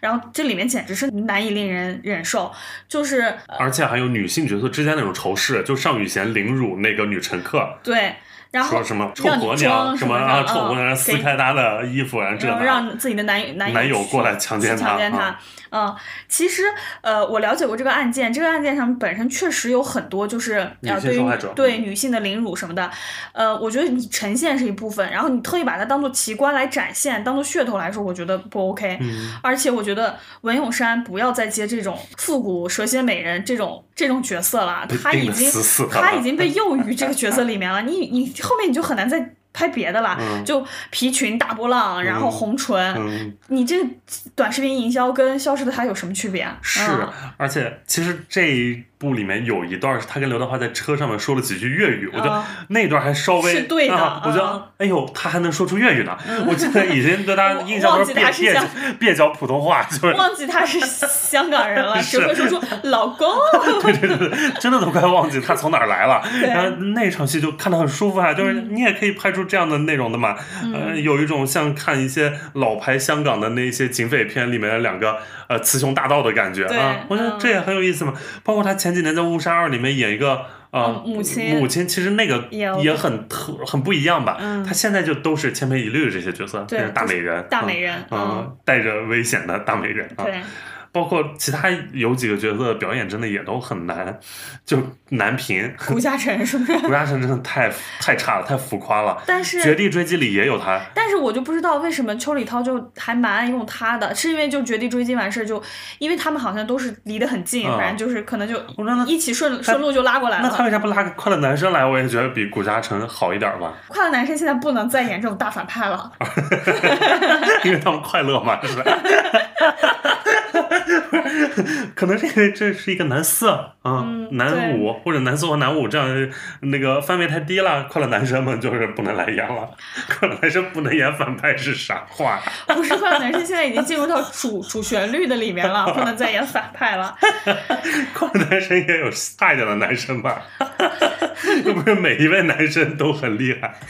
OK，呃，不说这些了不是谷。嘉诚浮夸，黄轩不浮夸吗？黄轩也有点子，嗯是吧但是起码黄轩有突破。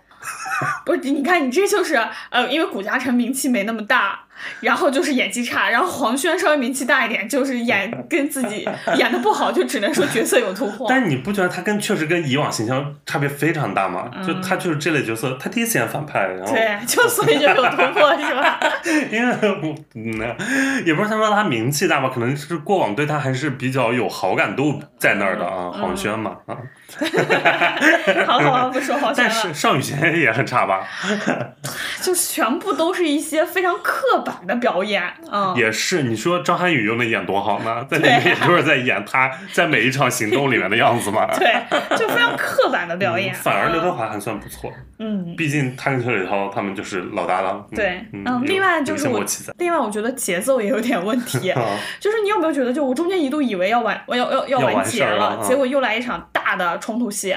就是你以为可能扒飞机是一个大高潮结尾的，然后我以为就结果没想到火车回回到火车是个大高潮。对，但我觉得回到列车是对的，因为它是列车大劫案嘛，它从列车开始又从列车结束，我觉得是一个首尾呼应的写法啊。那中间我觉得就是咱们就把节奏效率提高一下，就嗯。但至少一分一分的，就是算是更大更强吧。每一场下来，哎，反正现在电影都时间都很长。嗯，OK，那这部聊差不多了，就还是很推荐大家，如果能看的话，这部算是也是国庆档我们会推荐的一部。嗯对，嗯，找个好的荧幕厅，嗯，动作场面还是蛮蛮好看的。嗯。OK，那下一部，呃，也是我们今天要聊的最后一部，是好像也没那么热血沸腾。然后这个片子它是导演高虎的首部长片，他之前是一个摄影出身，然后编剧和监制都是邢文雄，就是这个杀手不太冷静的那位导演。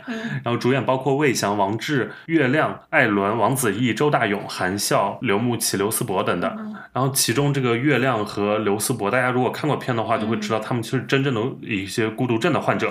然后刘牧奇他是一个患有唐氏综合症的。一个演演员也也是非职业演员，嗯，现在这个电影的是把他们统称为“新青年”这个词，“新”是心灵的“心”，啊，我们后面可能也会突然出现这样一个词来，就是更尊重的来指代他们，嗯，当然，它的出品方是华夏和猫眼两家，呃，这个片子讲述的就是一位对胜利渴望到有点偏执的篮球教练，而他要带领一群由智力障碍人士，也就是新青年人士组成的这样一个名为“仁爱之家”的篮球队，去完成赛场夺冠梦想的这样一个故事。啊，它改编自。西班牙电影《篮球冠军》这部《篮球冠军》二零一九年在中国大陆上映过，票房六十四万，豆瓣七点二分，好像也没那么热血沸腾。豆瓣它的开分是比其他片子晚了一天，它是七点二分开分的，目前七点一分。呃，目前票房刚刚过亿，然后猫眼预测是二点三九亿，呃，算是这五部真人电影里面票房最差的一部。但它其实也是唯一点映的一部，这就是我们常说的，可能点映也会把自己点死了。啊，它就属于就是点映把自己没就点废了啊，就是真的没那么热血沸腾了。它。九月十号就开始点映了，现在二线城市点映，然后是在全国，但口碑和热度一直没有起来。这部也是我最早看过一部，已经半个多月了。其实我讲真，我记不起太多细节了。OK，但它其实本身是要走口碑向，口碑就是催泪燃向这种，但最后其实没有达到预期嘛。嗯嗯。但说来，其实就是整个国庆档，我唯一掉落的一滴泪是为这部电影。我也，这是我唯一流泪的一部，而且我是彩蛋流泪的。我也是彩蛋流泪的，这有点犯规吧？对，就是我。唯一掉落的那两滴泪，是因为这个彩蛋。章 子怡那一滴泪是在那会儿落的，你是在看，好像没那么热血沸腾。最后片尾走字幕的时候落的。落了一滴泪，因为确实确实很犯规了啊！就是把这些呃，就是这些智力稍微有点障碍的这些演员，嗯，让我们看到他们拍戏，其实沟通啊，无论是多么复杂、多么难，然后他们本身确实很值得，就是让人心疼，嗯，然后确实是落了泪。然后这部我觉得就是像是某种励志童话吧，然后但是其实我只是短短的被短暂的励励志到了一会儿，它有一部分表达，有一部分就是励志的东西在，但整体看来你也就是就跟它里面的布景一样，就是乌托邦式的 假，就像是那个仁爱之家一样，它就是非常突兀的矗立在那里，嗯。对，名字假。对，所以就是我觉得再加上他这里边的演员，就魏翔这个邢文雄真的蛮爱魏翔的，就是谁会给魏翔打造第二部男主作品？一部春节档，一部就是国庆档。但我不喜欢他，因为他演戏太用力了，非常 用力。这是自己里面的一句台词，非常用力。嗯。就是也没有什么大的票房号召力，大家好像表面上看起来跟开心麻花有点什么关系，但其实跟开心麻花没有。什么关系。嗯，OK，我觉得它作为改编电影来说，因为我是看完这部之后又回看了《篮球冠军》，我觉得他是花了心思的，就是动了很多，有些本土化的对，有非常多不止本土化，就是也是笑点的添加吧。啊，反正就是。做了不少改变啊，不是那种纯翻拍啊，他而且他想做出了一些有笑有泪的点，可能是能戳中部分观众的啊。对，嗯，它的可看性甚至可能比原版稍微高一点。我对，因为我记得我当时虽然好多年了，但是我记得我当时对原版的评价并没有那么高。原版看起来就是很。普通更平实一些，更平实一些，对对。然后这一部他可能处理的确实也拍的更商业一点，就是有笑有泪，笑点和感动的点、燃点都在里面塞得更满一些。啊，也是我国庆档唯一哭的一部，当然就是片尾那个彩蛋了啊，很犯规，整体就是质感挺差的，我觉得很假，剧情也假，场景也假啊。对，我觉得它情呃叙事是流畅的吧，然后情感也是真挚的，甚至还有一点点好笑。我中间就是笑的最厉害的是在警局打架赔钱的那段。说什么？呃，现这个社会哪有五千块钱能打下来架？我们哥俩在社会上打个架，起码也得要两万啊！我觉得这段还蛮好笑的，就是呃，能让人有那种会心一笑的感觉。然后它里面呃用了很多就是这样子的演员，但是也并没有开一些呃关于残疾人的玩笑，因为你知道咱们我国无论是小品还是相声还是什么的，最爱拿这个开玩笑。甚至在在这个里面，我一向非常害怕的艾伦都没有那么可怕。嗯。我觉得哦，我们现在就已经进入到优点环节了啊！我觉得他。确实，我能感受到主创还挺真诚的，他不是在消费这个群体，而是就是想探讨或者呈现这一部分，然后姿态也比较平视平视他们，不猎奇，也不是过分同情，他就像就是，而且他呈现了一个讨论，我蛮喜欢的，就是我也有在思考一个讨论，就是像王志那个角色，他就是觉得应该保护好他们，但是魏翔可能觉得你就把他们他直面社会，把他们推出去，他们你只有你不过度保护，你可能才不是歧视，嗯。我觉得这个就是我也很难得到答案，我也很难。就像我有时候觉得多多少少他们有一些，因为他们缺陷的，不叫在拿他们当笑话，但是由此会产生一些喜剧点吧。嗯，呃，我在看这部分的时候，我也在就审视这件事情，说那我拿就是这些确实也是好笑的，嗯啊，但是我拿这个来笑，会不会是不尊重他们呢？但如果我我不歧视他们的话，我是可以拿他来笑的，对对吧？啊，所以这就是陷入了一个道德困境在里面。就是我觉得至少提出这样一个值得思考的点吧。啊，而且他这个结局的反套路我也蛮喜欢的。啊，我记得原版好像结局就没拍的这么好看，就是一个正常的输了啊。但这个里面就是不是最后一定要拿冠军嘛？啊，对，也输了也没有垂头丧气的，就拿亚军也很高兴。就是咱老中因为一定要赢，一定要成功，一定这种成功焦虑啊。我们尤其是国产体育片。都是一定要赢，最后要要上演绝地一击 啊！嗯，所以你最后能看到这样以输为结尾的片子，其实还挺意外的。对，我觉得它整个情感啊、叙事啊都是及格，嗯嗯，甚至是及格往上的。但是整个呈现出来情绪和票房成绩都没有那么理想，当然也是它里面就是一些问题暴露的也挺明显的。嗯，就比如说我们刚刚说的假，它里面其实整个呈现的这个这个仁爱之家就是一个高度概括化、理想化的这么一个世界。这些人他们的困境，其实真正的困境只出现在于那几秒钟的回忆里面。有一场戏我印象特别深，就是里面有一个人，就是他们去大巴坐大巴车去比赛，他想上厕所，最后就拉在了裤子里。那一部分就拉他拉在裤子之后，大家笑完之后，那部分怎么处理，怎么跟车上的人解释，怎么收拾，其实才是这部分真正应该面对的困境的问题。但是他就把这个东西就整个略过了，就大家只结束在就是。笑，嗯，那一瞬间了，然后剩下的就是关于他们打篮球这部分，就是都是纯真和天赋，嗯。嗯，他们每个人身上都有自己的闪光点，然后这个闪光点刚好跟篮球篮球这项运动有着完美的结合，所以他们就一路就是挺进高歌，进入了决赛。姐姐都说，我也没有想到你们能打进决赛嘛，嗯，所以我觉得这这个整个电影和《仁爱之家》一样，都是被滤镜和童话包裹着的一个乌托邦。你走出电影院的那一刻，你就知道这个东西就是会碎掉，不是真的，不是真的。对，我是有一点，就是他这个《仁爱之家》。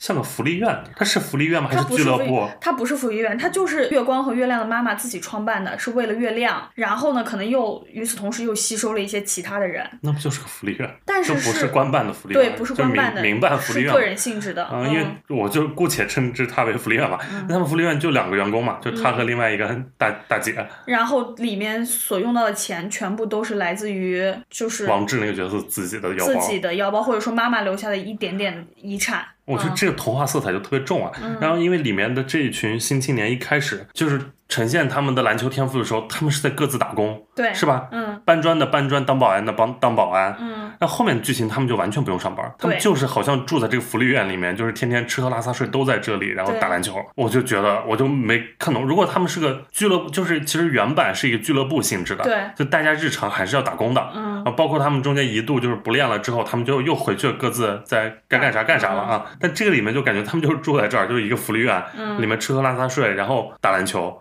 但就是以前他们是在社会上打过工，嗯 然后不知道在某一个契机，他们就都被收纳进这个福利院里不上班了。这一点我就因为就你把他们全收纳进来之后，都拉进这个乌托邦，就跟现实世界离得更远了啊，对嗯就更脱节了。就是我就觉得不太有说服力了，整个故事。再加上魏翔他的表演也很用力嘛，是很用力然。后他这句台词啊啊，就是他啊，这个像魏翔，我不喜欢他表演太用力了。嗯其实这是一个笑点吧，啊，但他也是一个打破低速堵墙的一个东西吧，是吧？啊，这其实也在消解这个电影的可信性嘛，啊，对，他很多笑点确实都在打破，嗯，破墙，然后让你觉得那就假就不真、啊。还有他那个拉开腿，他那居然是一条假腿，这个设定是这一版里面才加的啊，原版是没有的。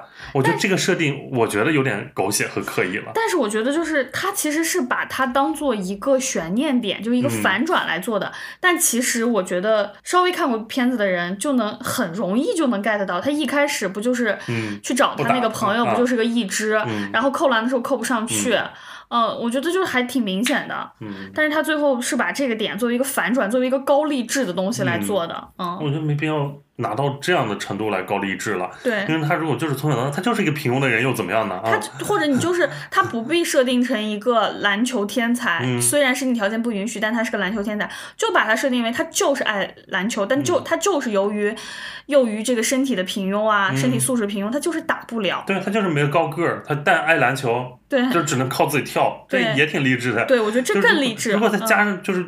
加一个这种残疾的设定的话，嗯反而就是有点过了啊！我觉得没必要，就是有点就 buff 叠满的感觉了啊！还要再给他加上这一层，嗯更励志。但是其实我觉得没必要顶到这个份儿上啊。嗯嗯，然后嗯，另外有一个小小点，就是王志饰演的月光这个角色跟魏翔他们两个在吃烧烤的时候，有一段月光就给魏国珍讲这个仁爱之家是怎么诞生的，说他妈妈四十岁的时候生了一个孩子，结果是一个有问题的孩子，他本来也想出去过，结果没办法。嗯，这说实话，这是不是月光这个角色就是某种程度上我的姐姐这一点？嗯我一想到这一点，我就觉得好难过。就是他原本是有更美好、更灿烂的人生，但是被妈妈四十岁的时候要生的这个孩子牢牢的困在了这里。他可能是自愿的，他很可能很爱弟弟，想完成妈妈的心愿，但是他某种程度上是不是牺牲了自己？他是他肯定是牺牲了自己，这就是我的解释。但是这是一种现实情况，对，就是很多呃，可以说女性吧，确实都会。就有不少女性是有这样的命运的，啊对我觉得这个呈现倒不算是电影的一个缺点，对啊，我觉得只是一个让人难过的点。啊对我一想到这一点就觉得挺难过的。嗯，但很多人就以此为一个抨击的点在打差评。哦，那倒不至于，因为嗯这就是一个真实现象。对嗯，这就是此地我国的一个现象。但嗯、但你起码这个是姐姐带弟弟，但很多其实是先生出一个有障碍的孩子，然后他们为了有人能照顾这个孩子，再生一个，就是来照顾他，这样嗯其实才是更多的，对，就反而是呃弟弟来照顾一个这样的哥哥啊。嗯其实大部分很多都是什么弟弟妹妹啊来照顾这样的哥哥姐姐，因为就是家长会觉得呃需要给他来打造一个依靠啊、嗯我觉得那个反而是很难过的一种命运吧。嗯，嗯就是你的存在，其实我们就是为了身体，就是为了让你照顾他嗯啊啊。那我们这部电影也聊这么多啊。如果这个片子最后上流媒体的话，我觉得大家也是可以看一下的啊。对，嗯。呃，买票也能看，就看大家是不是真的那么有钱有闲啊啊。呃，现在应该排片也不太多了。嗯，不太多了。这样看下来，这个档期确实用最后这部电影来结尾还蛮合适的，就是好像也没那么热血沸腾，对。好像也没那么非看不可，没那么值得一看，啊，还是有点低于我们预期吧。这个整体这个档期的无论质量还是票房上面的呈现，嗯，而且我们又看到接下来十月，呃更惨淡。更惨淡。所以就是、啊有一种暑期档好像是昙花一现的感觉，嗯、但是我们还是希望那个热度能有机会在后面得到一个延续吧。看看春节档吧。呃，可能就贺岁档从十一月底，然后十二月，呃，希望能有一些更能就是热血沸腾的对东西。热血沸腾的东西吧。还我们还是真的希望电影市场能够热血沸腾的。嗯 OK，那我们这期节目就聊这么多。